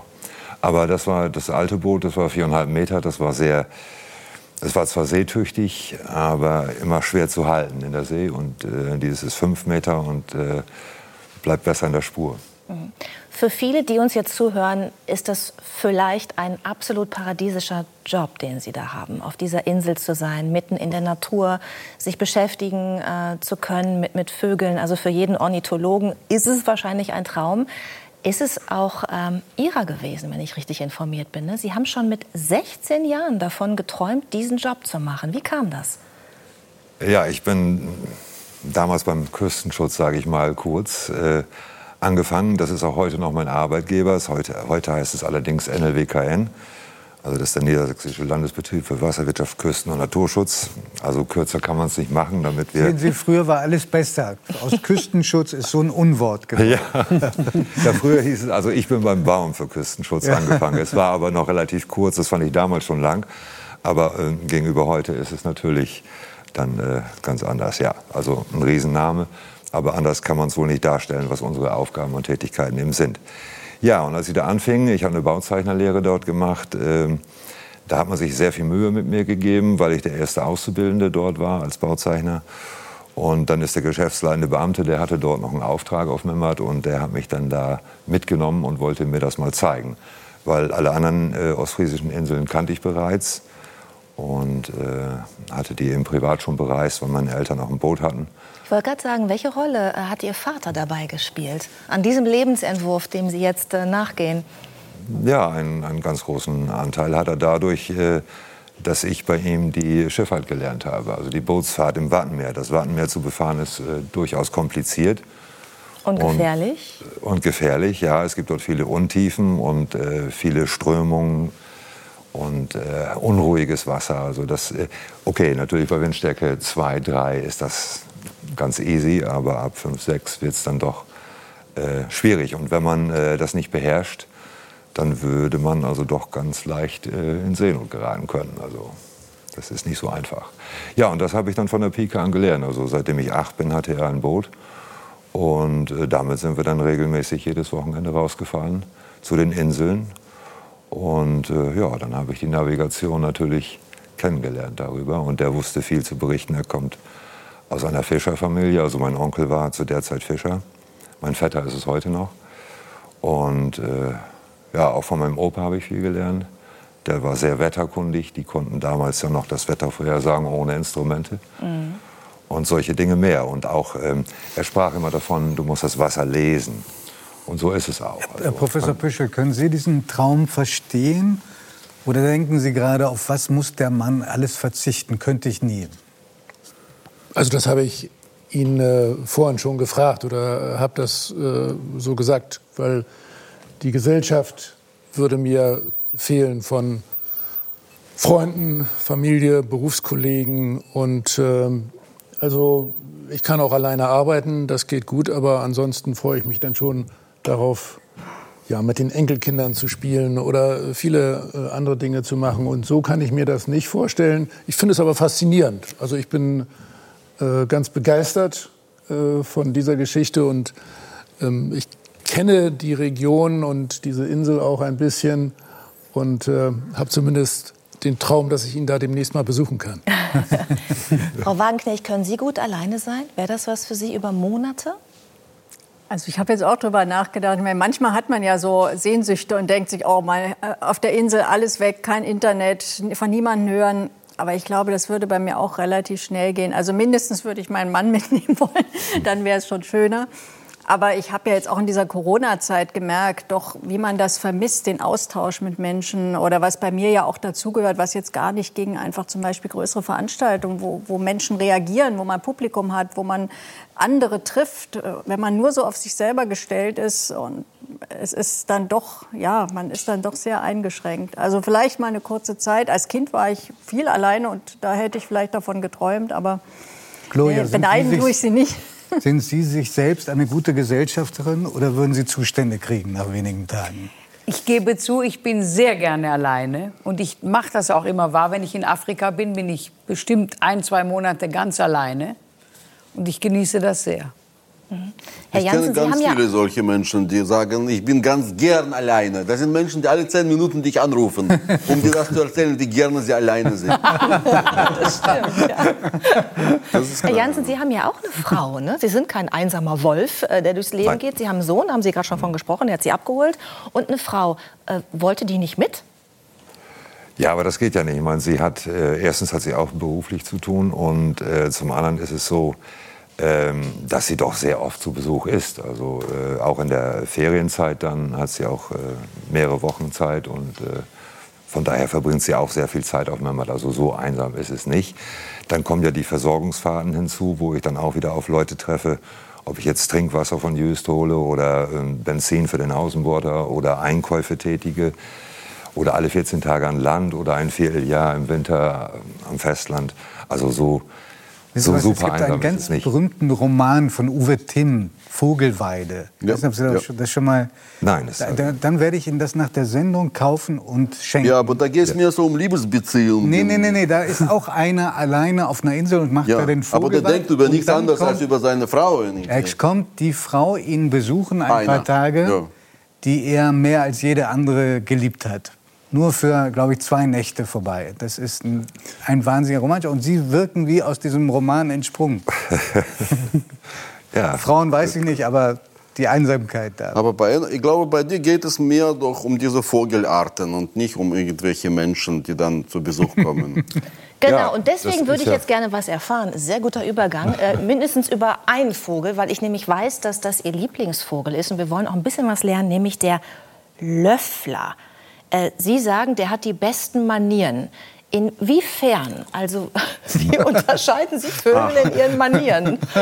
Typische Wattvogel? Ja, da sehen wir einen Löffler. Äh, ja, äh, hauptsächlich dadurch, dass er sehr anmutig steht. Also, äh, hier sehen wir es jetzt nur gerade nicht, aber der kann auch sehr anmutig stehen, also aufrecht stehen.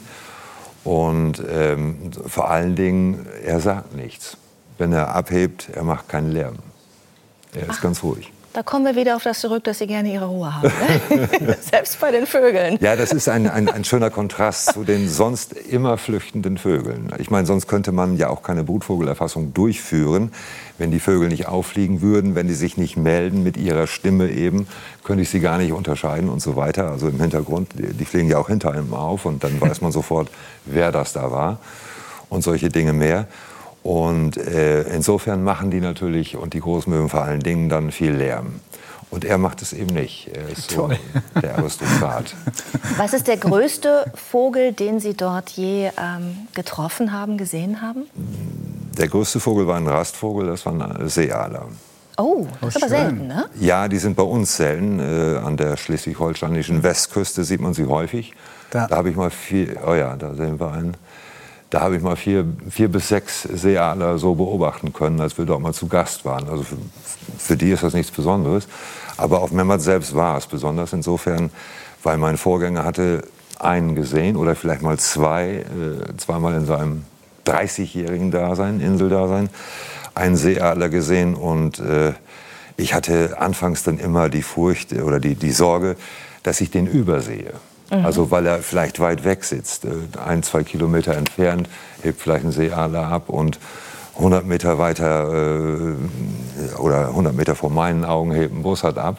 Ho hoffentlich kann ich das in dem Moment unterscheiden.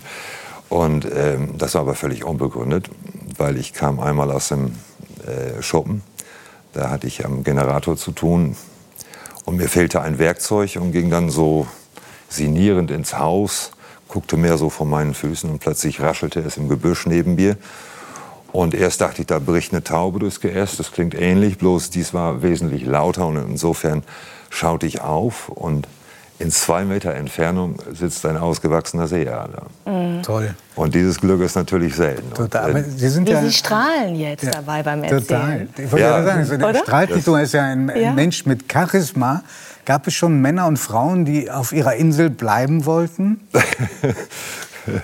Ja, ich meine, die Besuchergruppen, die, die, dann ja im August, September kommen, da gibt es schon einige, die das äh, äußern. Aber äh, es ist dann auch immer gut äh, oder für die Leute äh, gut zu wissen, dass meine Frau dann auch zugegen ist. Insofern relativiert sich das, wenn es sich um Frauen handelt. Ähm, aber sonst, äh, natürlich wollen da viele hin. Mhm. Und äh, das Problem ist nur, wenn die etwas veröffentlichen wollen, kann man das nicht machen. Also alle Menschen, die dort äh, hinkommen möchten und da irgendwas veröffentlichen, die brauchen eine Genehmigung seitens der Nationalparkverwaltung in Wilhelmshaven und dann eben auch vom NLWKN in Norden. Es soll eben auch ein Schutzraum bleiben, ne? ja. der nicht äh, überlaufen ist. Nein. Ähm, ich habe vorhin einmal kurz gesagt, dass wir heute kurz über Hühner sprechen werden. ähm, Freue ich mich schon den ganzen ja, Abend das, das muss jetzt auch kurz sein. Das Versprechen muss ich einlösen, weil ich habe Sie natürlich im Vorfeld gefragt, wenn da so viele Vögel sind, Hühner sind ja auch irgendwie äh, Vögel, ja. ob es da auch Hühner gibt, weil Sie sind ja Selbstversorger letztlich auf der Insel. Alles das, was Sie mit dem Boot raufholen, ist da und was nicht raufgeholt wird, ist nicht da. Es sei denn, man hat Hühner und eigene Eier. Richtig, nur ist es so, dass ich gerne äh, Eier zum Frühstück esse. Hühnereier wohlgemerkt. Hm. Und ähm, als, als Hühnervogel habe ich äh, als Brutvogel den, das Teichhuhn dort. Es ist nichts Besonderes, aber eben als ist ein Huhn. Und nützt aber nichts, äh, äh, Frühstück, äh, das läuft nicht. So, und da habe ich gedacht, da hole ich mir mal ein paar Hühner dazu, weil ich habe da auch einen Schuppen und äh, die Möglichkeit, äh, dort ein Abteil abzutrennen sodass sie dort dann auch nächtigen können und so weiter und geschützt sind. Ja, perfekt. Ja, das war alles super. Jetzt und strahlt Judith. Jetzt strahlt ich, Sommer, genau. Der Sommer lief super gut. Also ich hatte einen Hahn und fünf oder sechs Hühner, weiß ich so genau nicht mehr. Und äh, ja, nun kamen wir in den Oktober hinein. Ich äh, war mal wieder am Festland für zwei Tage. Dann kam Sturm auf und der hielt dann wiederum drei Tage an und das sind insgesamt fünf Tage und das im Oktober. Die finden selber dann nicht mehr so viel Futter, die Hühner. Ich hatte denen viel hingestellt, aber das reicht nicht über diese lange Zeit. Ja, und dann kam ich zurück und äh, die Hühner waren alle, ja, man konnte sehen, dass sie gelitten haben, aber wohlauf, aber der Hahn eben nicht. Weil der Hahn, der hatte sich für seine Hühner aufgeopfert und dann auch äh, alle, alle Und Nahrung, hat Ihnen Giovanni hat. das Futter überlassen, so ja. wie du es immer machst, wenn wir eine Bratwurst kaufen am ja. Bremer Hauptbahnhof. Und da ja. sagt, sage noch mal jemand, dass Männer von Natur aus schlecht seien. Wer hat das je behauptet? das hat nie jemand behauptet. Noch interessanter genau. wäre, wenn die Hühner sich in Möwen verwandeln würden, um anzupassen, sich anzupassen den neuen Wetterbedingungen. Das ja, wäre doch cool. Wladimir Kamina, wenn das passiert, ne, dass die Hühner sich in Möwen verwandeln, dann kommen Sie noch mal und berichten darüber. Vielen Dank für den Besuch bei uns. Äh, danke, dass Sie von Ihrem besonderen Leben erzählt haben. Enno Jansen, danke schön.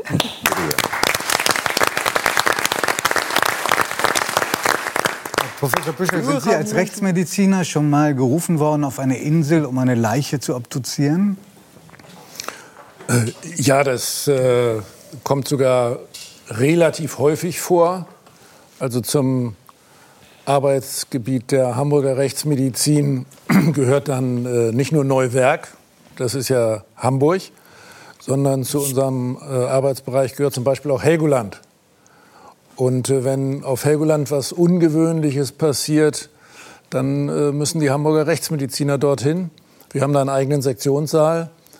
Und ähm, wir haben dort auch schon sehr ungewöhnliche Fälle untersuchen können. Ungewöhnlich heißt, dass Menschen gestorben sind durch Einwirkungen Dritter.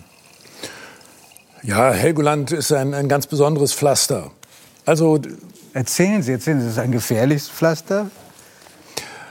Äh, ja, äh, Helgoland ist ja irgendwie das Ende von Deutschland und von daher hat es eine gewisse Faszination für Selbstmörder. Okay. Also äh, es gibt dort durchaus ähm, äh, Suizidfälle. Klassische Situation, Sturz dann von den berühmten roten Klippen mhm. oder roten Cliffs. Und ähm, dann gibt es besondere Arbeitsunfälle, die etwas zu tun haben mit äh, Schifffahrt und äh, auch mit ja, äh, Kuttern, äh, also Berufsschifffahrt. Und ähm, Helgoland hat ein besonderes Problem mit Alkohol auch noch, muss man schon sagen. Also da gibt es ungewöhnliche Todesfälle äh, im Zusammenhang damit. Das Ganze, wenn man das historisch betrachtet, hat dann auch noch so Besonderheiten, Todesfälle von kleinen Kindern, weil es dort eben keine gute Geburtshilfe gegeben hat. Auch die schwangeren Frauen gehen ja heutzutage meistens aufs Festland. Ich erinnere mich auch an sehr ungewöhnliche Fälle wie Flugzeugabsturz auf Helgoland äh, oder äh, Todesfälle dann in einem Unterwasserlabor. Also Helgoland ist, Helgoland ist ein besonders interessantes Pflaster und habe große Lust bekommen, es zu besuchen. und was äh, Sie sonst noch alles machen in Ihrem Ruf, das sehen wir in einem kleinen Zuspiel, was wir für Sie vorbereitet haben. Na, da bin ich gespannt. Dieser Mann ist immer dort, wo der Tod Rätsel aufgibt. Professor Dr. Klaus Püschel ist Rechtsmediziner und zählt international zu den renommiertesten seiner Zunft. Er will wissen, was wirklich war, um Lehren für die Lebenden daraus zu ziehen. Es muss in alle Körperöffnungen reingeschaut werden. Man muss vor allen Dingen im Bereich der Augenbindehäute, hinter den Ohren, in allen verborgenen Regionen versuchen, Spuren zu finden. Unfall oder Verbrechen? Altersschwäche? Eine Überdosis oder doch Giftmord? Eine Obduktion kann viele unangenehme Fragen klären. Mehr als 40.000 Leichname hat der 69-jährige Mediziner untersucht. Darunter Moorleichen, ägyptische Mumien und viele spektakuläre Kriminalfälle. Im Kachelmann-Prozess war er als Gutachter in die Ermittlungen einbezogen. Auch den mysteriösen Todesfall des CDU-Politikers Uwe Barschel hat er 1987 untersucht. Als weltweit erster Arzt hat Klaus Püschel auch Obduktionen an Covid-19-Opfern durchgeführt und diese Erfahrungen niedergeschrieben. Denn wer sich mit dem Tod auseinandersetzt, statt ihn zu verdrängen, lebt freier, sagt der Rechtsmediziner.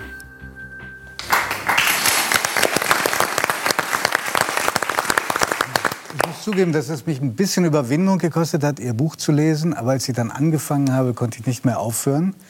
Mich hat ein Satz besonders beeindruckt. Sie sagen, Ihr Beruf hilft dabei, die Krankheit Gewalt zu überwinden.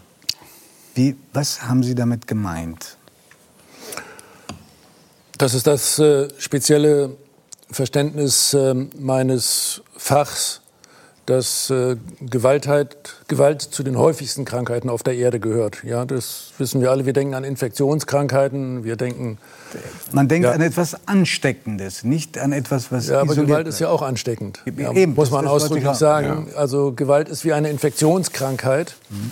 Und äh, Gewalt erfordert ehrlich gesagt auch ein therapeutisches Prinzip, ja, wie man damit umgeht.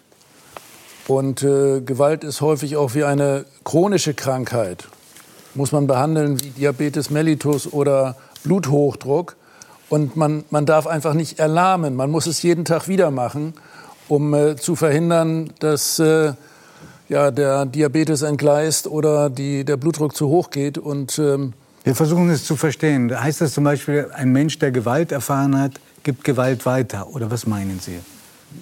Das ist der eine Aspekt. Also das klassische Beispiel dafür ist Kindesmisshandlung. Mhm. Also Kinder, die äh, selber äh, früher misshandelt worden sind, sind statistisch gesehen äh, später selbst äh, Misshandler. Mhm. Ja?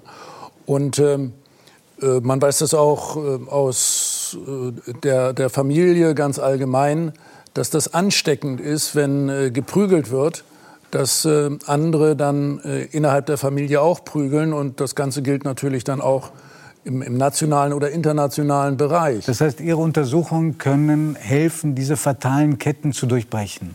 Ja, klassisches Beispiel wieder Kindesmisshandlung. Mhm. Da muss überhaupt erstmal die Diagnose gestellt werden. Ja, deswegen, wie bei einer Krankheit, ich muss die Diagnose stellen, das ist Kindesmisshandlung und es ist nicht ein Unfall, wie es die Eltern schildern. Das Kind ist also nicht vom Klettergerüst gefallen oder vom Wickeltisch, sondern die Eltern haben das gemacht. Und nur dann kann ich die Krankheit beenden, indem ich dann tatsächlich äh, die Eltern durch geeignete Methoden dazu bringe, das Kind nicht weiter zu misshandeln. Um es dem Laien zu erklären, Sie werden gerufen, wenn bei einer Leiche irgendetwas so aussieht, dass derjenige nicht eines natürlichen Todes gestorben ist oder es Verletzungen gibt, wo der Verdacht zumindest besteht, dass die Verletzungen jemandem äh, zugefügt worden sind und er sie nicht selbst erlitten hat.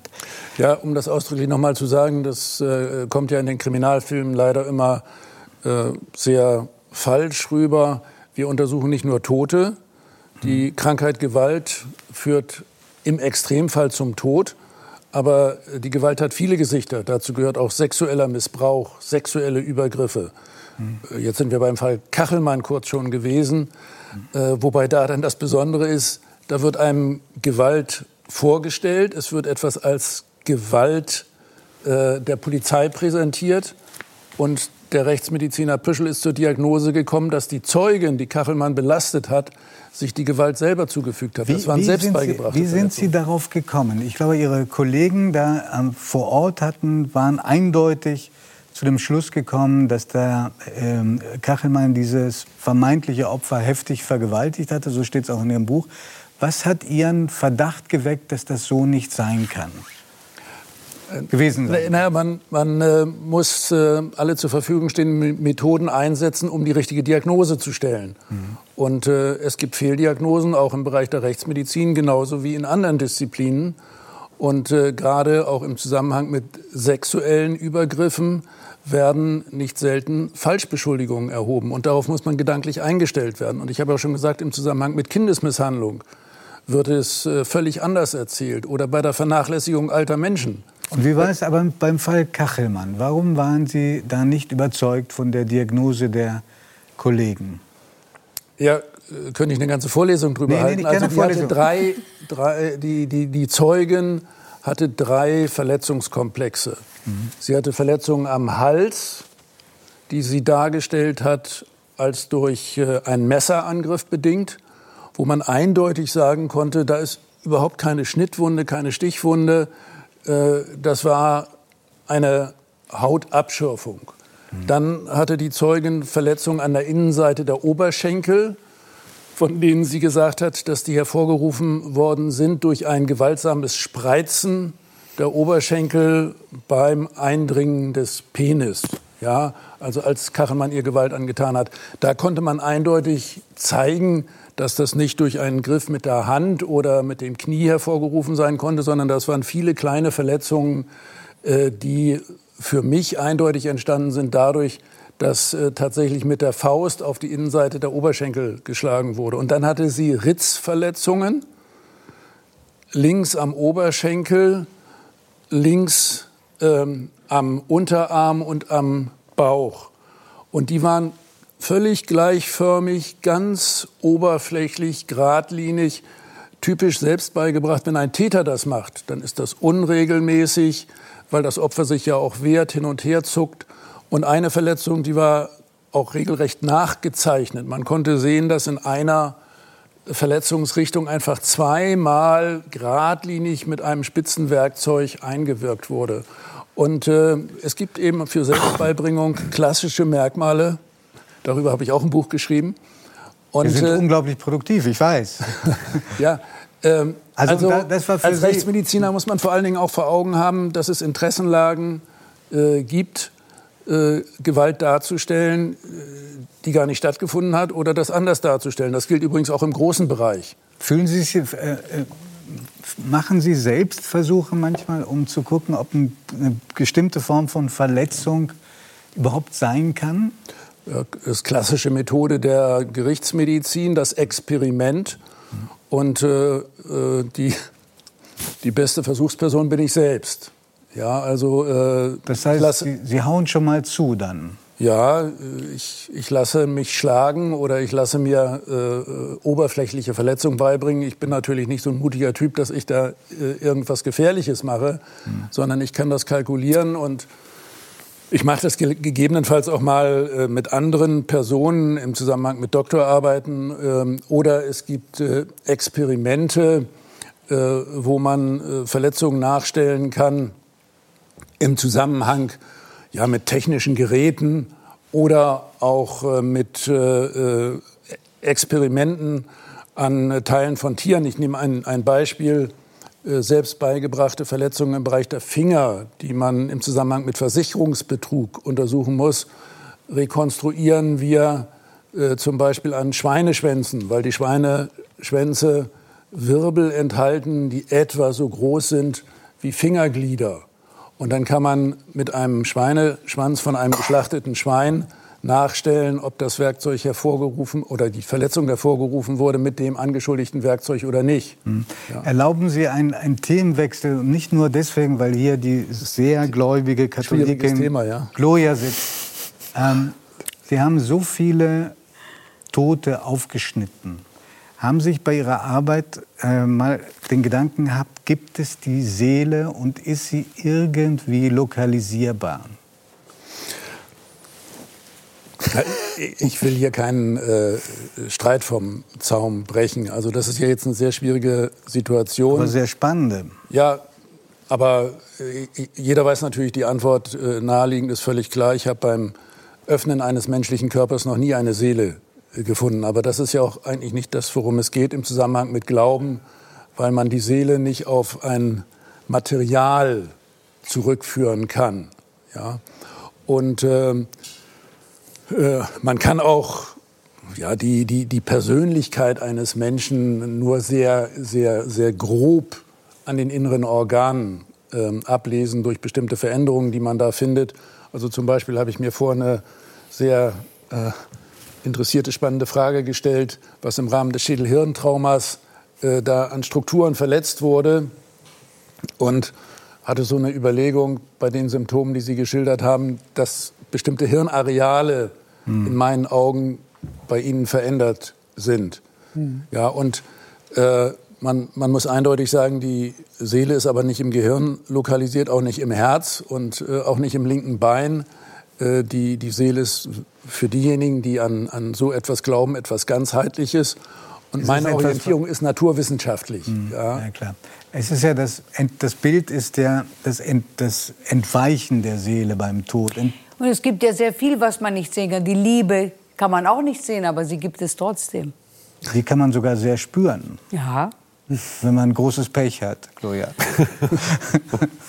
Ja, aber äh, das ist nicht materiell. Man kann im Zusammenhang mit äh, Liebe natürlich einige Dinge nachvollziehen. Auch Eine- chemisch, genau. Ja, chemisch. Ich wollte gerade sagen, man kann Hormone äh, bestimmen, man kann Stoffwechselveränderungen äh, nachstellen, man äh, kann nachschauen, ob jemand unter der Einwirkung von Substanzen steht, Drogen einnimmt, also oder Medikamente einnimmt. Es gibt schon die Möglichkeit, äh, vieles nachzuvollziehen, auch zu verstehen. Ja, deswegen sage ich immer, wir können vieles lernen, wir können vieles nachvollziehen, wenn wir die Toten gründlich untersuchen. Und äh, dafür brauchen wir das entsprechende Werkzeug. Zum einen unser eigenes Gehirn, aber auch viele technische Untersuchungsgeräte und chemische Untersuchungsmethoden, um äh, tatsächlich sehr weit zu kommen mit dem äh, Verständnis. Und trotzdem äh, werden wir eine Seele niemals finden. Das will ich aber ausdrücklich sagen. Das Die Viren sieht man auch nicht, aber die gibt es oder, oder nicht. Die Viren kann man sehen. Viren kann man sehen. Aber nicht mit bloßem Auge. Na, eben. Nein, aber dafür haben wir eben technische Geräte.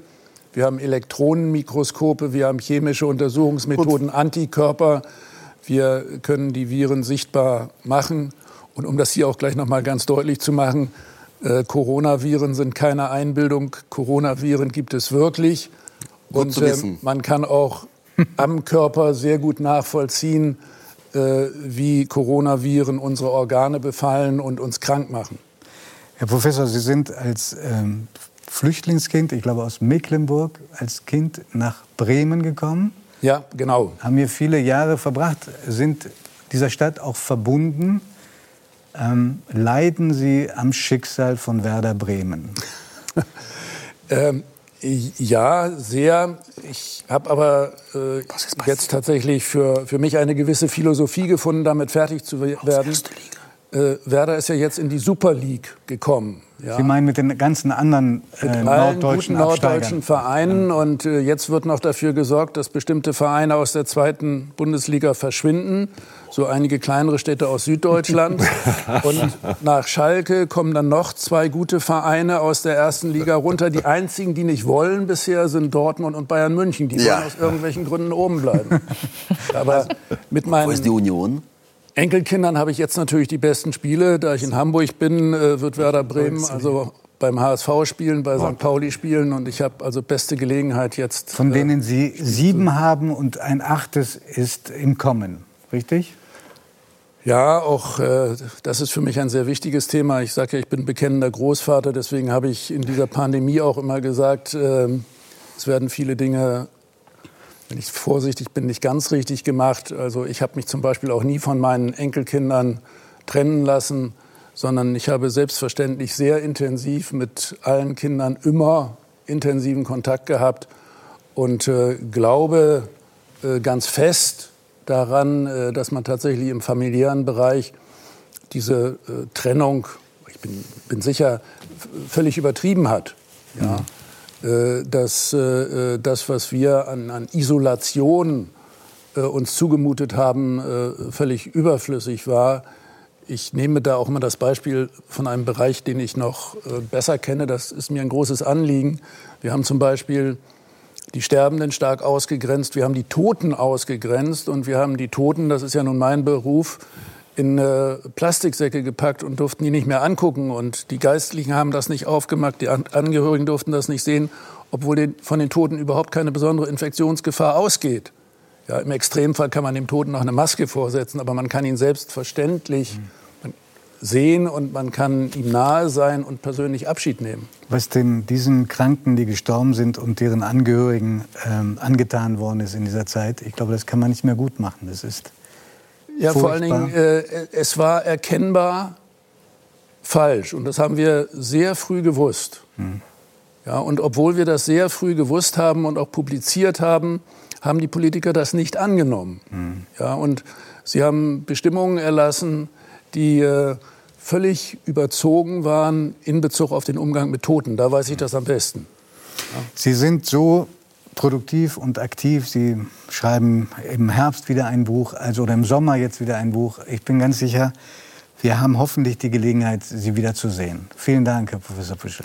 Ganz spannend übrigens, wenn ich das noch sagen darf, es sind hier einige, äh, denen ich da ganz verbunden bin. Also äh, wir haben jetzt aktuell einen Kriminalroman geschrieben, äh, der, der spielt teilweise auch bei ihm auf Jüst und Memmert. Das wussten Sie aber gar nicht. Und äh, die, die Lösung des Rätsels mit dem Täter hat äh, etwas mit äh, Jüst und Memmert zu tun. Ja, also von daher bin Ein ich super nah Teaser für Ihren Krimi jetzt. Und ich bin gespannt, ob es in diesem Kreis irgendeine Figur gibt, die spannend genug ist, dass sie in Ihrem nächsten Buch äh, Aufnahme findet. Also ich habe verschiedene. Zeigt auf Daniel gute Ideen mitgenommen. Naja, das Thema Amnesie, Gedächtnislücken spielt in der Gerichtsmedizin eine große Rolle. Ja. Mhm. Das hören wir ja in Gerichtsverhandlungen auch immer wieder, dass jemand sich an bestimmte Dinge nicht erinnern kann. Mhm. Und ähm, äh, auch im Zusammenhang mit Substanzkonsum. Und äh, dann ist es wichtig, äh, so etwas auch mal in der Realität erlebt zu haben, um das besser zu verstehen. Herr Büschel, danke.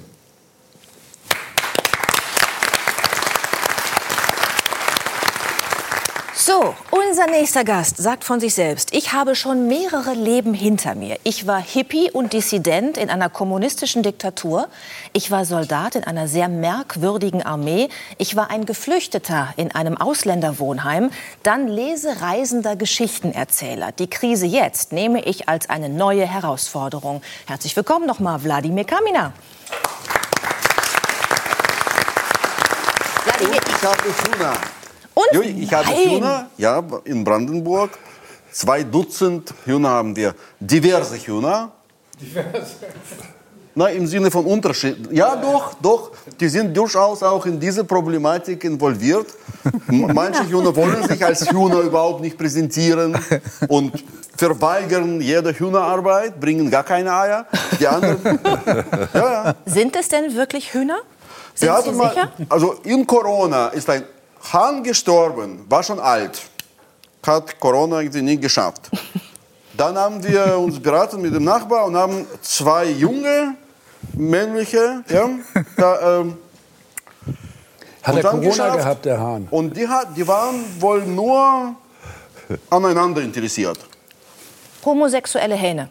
Hm, sozusagen, ja. Sie können das ruhig so aussprechen. Und dadurch, ganz offen. dadurch sind die Hühner total divers geworden und haben alles Mögliche gemacht. Kleine Eier, große Eier, nur quadratische hatte ich nicht, in allen möglichen Farben. Was für ein Fest, diese Ja, Vielfalt. ist lustig, lustig. Sehr schön. Aber ich, ich frage mich, warum, da, wa- warum du keine Möweneier ähm, nimmst. Weil früher war das gerade hier in Schleswig, glaube ich, eine Delikatesse. Ich glaube, das kommt nicht so gut, wenn der Vogelwart die Eier aufisst. Also sage ich jetzt Ich mal. glaube, ich glaube. Judith hat recht, da gibt es großen. Ärger. Da wird es vielleicht dann großen Ärger, aber- geben. Ich muss da mal ganz klar sagen, ich habe natürlich mal ein einzelnes Möwenei probiert, um überhaupt mitreden zu können. Und?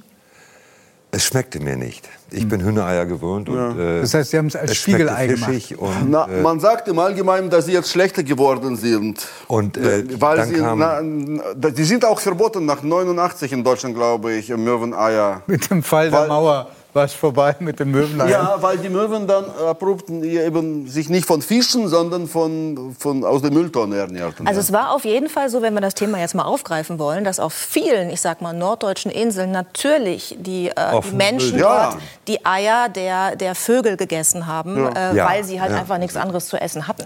ja, Ne? das Und war aber karge eine andere Inseln Zeit. waren. Das war wieder eine andere Ja, Zeit. reden wir lieber über die Jetztzeit. Reden wir über In der Corona. Jetztzeit ja? habe ich auf dem Balkon bei mir in Berlin, im Aschenbecher, habe ich vor der Sendung erzählt, im Aschenbecher eine Amsel jetzt sitzen. Ich, ich schwöre es. Wir waren fünf Tage nicht da. Wir, wir haben so einen, so einen Raucherbalkon im Hinterhof. Und da im Aschenbecher haben sie ein Nest gemacht, die Vögel. Und da sitzen sie jetzt auf fünf kleinen blauen Eiern. Ach Mensch, das ist doch schön. Und ihr raucht nicht mehr, ne? Ist lustig, aber du kannst ja nicht einer einer äh, brütenden Mutter ins Gesicht pusten. mein Sohn macht Witze, der sagt also, wie, wie nennt ihr die Küken dann? R1, R2 nach den Zigarettenmarken. Also wir haben gerade schon gelernt, äh, Wladimir, dass Sie offensichtlich auf dem Land äh, äh, leben. Ich weiß, dass Sie da eine Datscha haben, wo eben diese Hühner auch zu Hause sind die Hühner. Genau. Das heißt, Sie sind geflohen aus der, äh, aus der Innenstadt in Berlin, als Corona ausbrach? Oder waren Sie vorher auch schon regelmäßig da? Seit zwölf Jahren. Also Brandenburg ist, ich habe lange gebraucht, um diese Gegend lieben zu lernen. Das sind schon besondere Menschen, besondere Umstände. Aber ich habe es geschafft, glaube ich. Also ich habe es wirklich ans Herz geschlossen. Auch, auch diese Abgeschiedenheit und Ruhe, diesen ganz natürlichen äh, 100 Meter Abstand zu dem Nachbarn. Manchmal, wenn ich jetzt wieder durch Deutschland fahre, vermisse ich Brandenburg. Sie haben mal gesagt, Berlin ohne Menschen, also in der Corona-Zeit, ist nicht mehr Berlin. Aber Brandenburg ohne Menschen ist Brandenburg. Ja, das stimmt. Ja, das war überhaupt, also wollen wir über Corona in Brandenburg sprechen? Das Ja, war, gerne. Da haben natürlich alle Leute gelacht über diese, diese Maßnahmen und so. Äh, bis vor kurzem noch galt bei uns in Brandenburg nach 22 Uhr mh, äh, Ausgangssperre. Nach 22 Uhr, wo soll man da hingehen nach 22 Uhr? da ist drei Schritte von, von der Haustür ist schon äh, stockdunkel. Da stolpert man über ein Wildschwein. Ist gefährlich. Also Sie haben ja viele von diesen Beobachtungen in einem Buch zusammengefasst und äh, sehr humorvoll, ein humorvoller Blick auf Corona, der uns allen vielleicht jetzt irgendwie wie so eine Katharsis auch gut tut. Ähm, Sie beschreiben äh, ein Café in Brandenburg, ähm, was sich auch verändert hat äh, durch äh, Corona und die äh, Kontaktbeschränkungen. Inwiefern? Ein Kaffee. Also in meinem Dorf gibt es keinen Kaffee.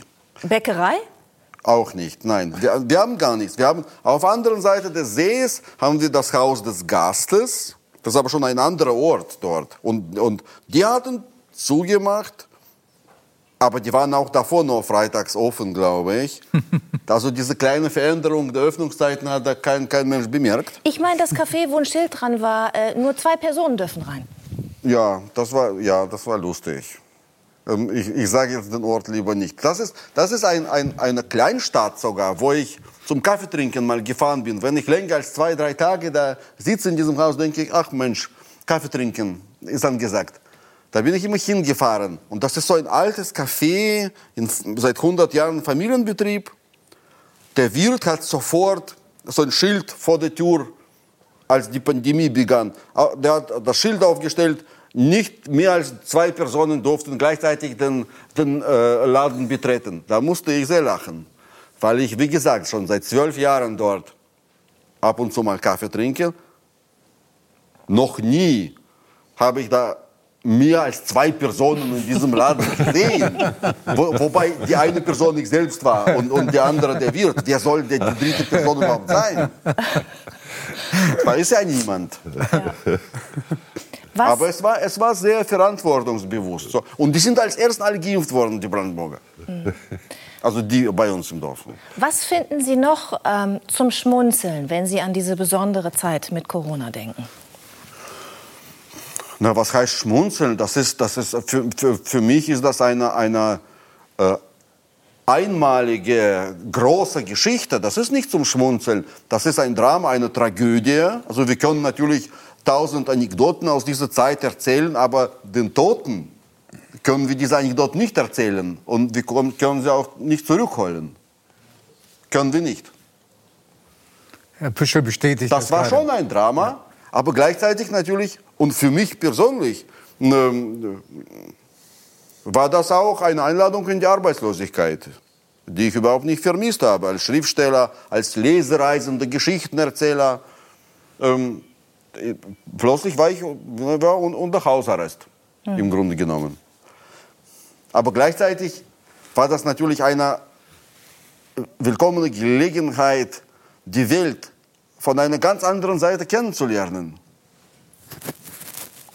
Normalerweise, was passiert normalerweise in den Geschichten, die Menschen so aufschreiben, da, ähm, wenn sie wollen, dass diese Geschichten spannend sind? Ja, da, da drehen ein paar Menschen durch in einer stinknormalen Welt. Und jetzt hatten wir genau die umgekehrte Situation. Die Menschen wollten ganz normal ihren Alltag weiter betreiben wie früher. Aber die Welt ließ es nicht zu. Die Welt ist verrückt geworden. Das war, das war Alice im Wunderland. Deswegen hatte ich natürlich großen Spaß, an diesem Buch zu arbeiten und auch noch weiter darüber zu schreiben. Über, also nicht über Corona, nicht über die Viren, sondern über die Menschen in einer sich verändernden Welt. Im Grunde genommen reden wir auch heute um, um nichts anderes. Diese ganzen Geschichten, früher war besser, heute muss man gendern, das, äh, das ist einfach nur Gesellschaft im Wandel. Und diese, wie heißen die Bäume in Afghanistan? Nee, die heißen nicht in Afghanistan so. Das war, ich, um, Zedern, die Libanon-Zeder. nee, nee, nee, Sie hatten andere Fichten, hatten Sie? Ja, ja, Douglasien. Douglasien. Douglasien, genau.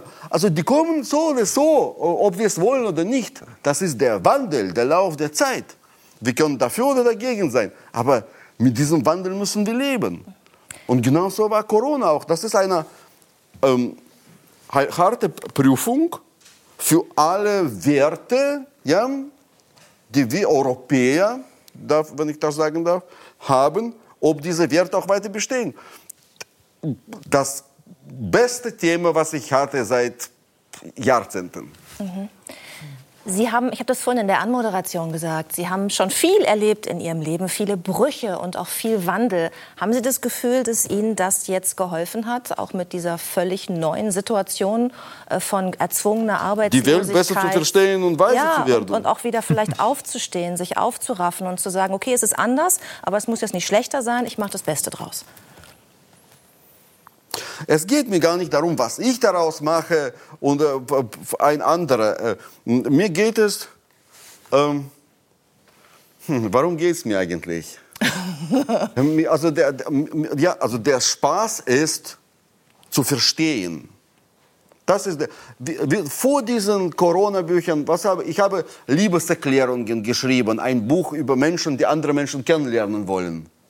Äh, im Internet zum Beispiel, wo sie irgendwelche Pro, ausgedachte Profile oder mehrere Profile von sich schaffen und am Ende selbst gar nicht mehr verstehen, wer sie sind. Dann habe ich über Kreuzfahrer geschrieben, Menschen, die nicht wissen, wo sie sind. Und jetzt haben wir in dieser Pandemie äh, eben die, diese, die dritte Frage, also wer bin ich, wo bin ich und was, die, und was soll das Ganze? Was, wa, wa, ähm, was passiert mit uns in, äh, und mit der Welt? Das zu verstehen, also es gibt keinen größeren Spaß im Leben als diesen. Mhm. Es gab eine Phase in Ihrem Leben, wo Sie gesagt haben, hier um mich herum passiert ganz viel, aber ich möchte mich an diesem Wandel gar nicht mehr beteiligen. Ich möchte einfach nur noch weg.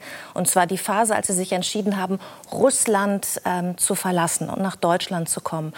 Was war das für eine Phase in Ihrem Leben?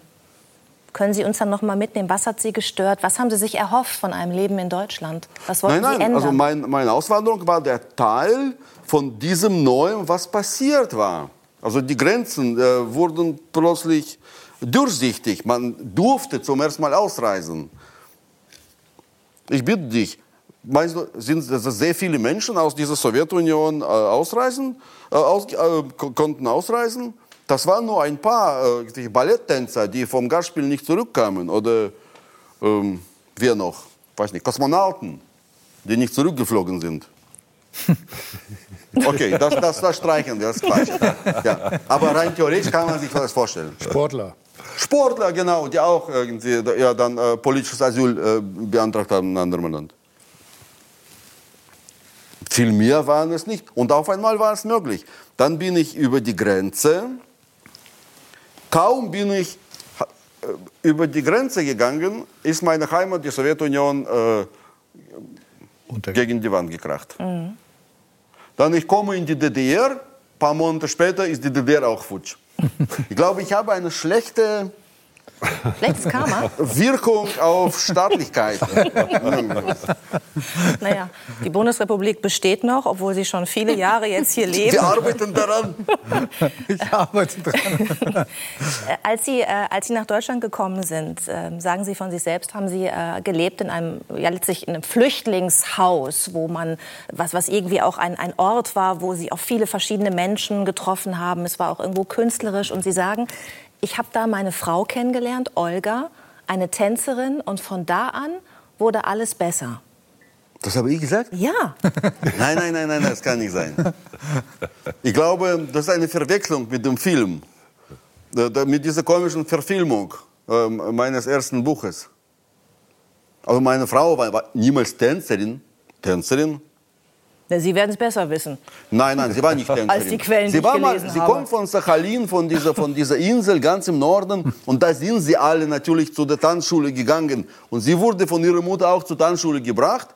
Und äh, die Tanzlehrerin sagte damals, ja, wir können ihre Tochter nehmen, zu der Mama, hat sie gesagt, aber sie hat so keine besonders herausragende mh, Körperteile. Ähm, es wird ihr sehr wehtun. Aha. Wollen Sie Ihrem Kind wehtun? Und dann die Mutter hat gesagt, nee, will ich nicht. Und dann ist sie zur Musikschule gegangen, wo sie dann Klavier lernte, zehn Jahre lang. Ohne danach große Konzerte zu machen. Ich habe meine Frau in Ausländerwohnheim kennengelernt, tatsächlich. Nee, was heißt kennengelernt? Also ich habe sie da gesehen, aber richtig kennengelernt haben wir uns fünf oder sechs Jahre später. Also so war das nicht wie im Film. Im Film läuft das alles sofort so rückzug, aber im Leben, das Leben ist immer viel anstrengender als jeder Film. Ich versuche mich immer durchzuwühlen. In Ihren Büchern ist immer so viel Biografisches drin. Und was ist, was ist echt, was ist, was In ist meinen Fiktion? Büchern ist alles echt. Ja. Aber das war mit der Tänzerin, ich glaube, das war der Film. Mhm. Wirklich. Was ist, ähm, ich versuche es nochmal anders. Ähm, als Sie nach Deutschland gekommen sind, hatten Sie ja bestimmte Vorstellungen und, und Träume von Ihrem Leben, wie Sie sich auch künstlerisch verwirklichen können. Denn Kunst haben Sie ja auch schon vorher gemacht in Russland. Ähm, ist es so eingetroffen, wie Sie sich das vorgestellt haben? Also leben Sie jetzt das Leben, von dem Sie damals geträumt haben? Ich habe damals, ich hatte keine Vorstellungen, weder von meinem Leben noch von Deutschland, von der Welt. Ich hatte im Grunde genommen, na, ich war 23, ich hatte ganz banale Wünsche. Ich wollte eine äh, eigene Wohnung haben und eine gute Ton-Audioanlage. so. Stereoanlage. Stereoanlage, ja, ja, genau. Und die Welt kennenlernen. Weil wir gedacht haben, natürlich, wir waren sehr dissident, also äh, skeptisch, kritisch angestellt unserer Heimat gegenüber und dachten, wenn bei uns alles so schrecklich ist, muss da draußen genau das Gegenteil, also eine wunderschöne Welt sein. Und diese wunderschöne Welt wollten wir finden. Wir wussten nicht genau, wie sie aussah. Und dann war natürlich alles, was wir fanden, reinste Enttäuschung. Aber wir sind trotzdem geblieben natürlich. Und immer noch glücklich. Gl- Mir gefällt das Wort glücklich nicht. Ich, ich beobachte das auch bei den Hühnern. Die sind, die sind nie Wie glücklich. schön, dass wir noch mal auf die Hühner Ja, die sind nicht glücklich, aber die sind immer auf der Suche nach dem Glück. Das ist das Wichtigste. Man muss nicht glücklich sein. Glücklich ist, ist langweilig. Unglücklich macht viel mehr Spaß. Spaß ist ein gutes Stichwort. Ich bedanke mich sehr äh, für das äh, besondere Gespräch. Wladimir Kamina, meine Damen und Herren. Und äh, wir sind am Ende der Sendung angelangt. Leider sind wir am Ende und ich glaube, ich muss mich äh, ein bisschen entschuldigen, sowohl bei einigen Gästen als auch bei Ihnen, liebe Zuschauerinnen und Zuschauer, weil ich so viele, weil wir so viele spannende Gespräche abbrechen mussten. Die zwei Stunden sind eben vergangen wie im Flug. Ganz herzlichen Dank, dass Sie dabei waren und danke Ihnen, dass Sie gekommen sind. Wir freuen uns jetzt auf ein Wiedersehen mit Ihnen im Juli. Und jetzt geht's weiter mit einer Dokumentation über den kürzlich verstorbenen YouTube-Star Philipp Mickenbecker. Wir sagen Tschüss, bis äh, bald. Ciao, auf Wiedersehen.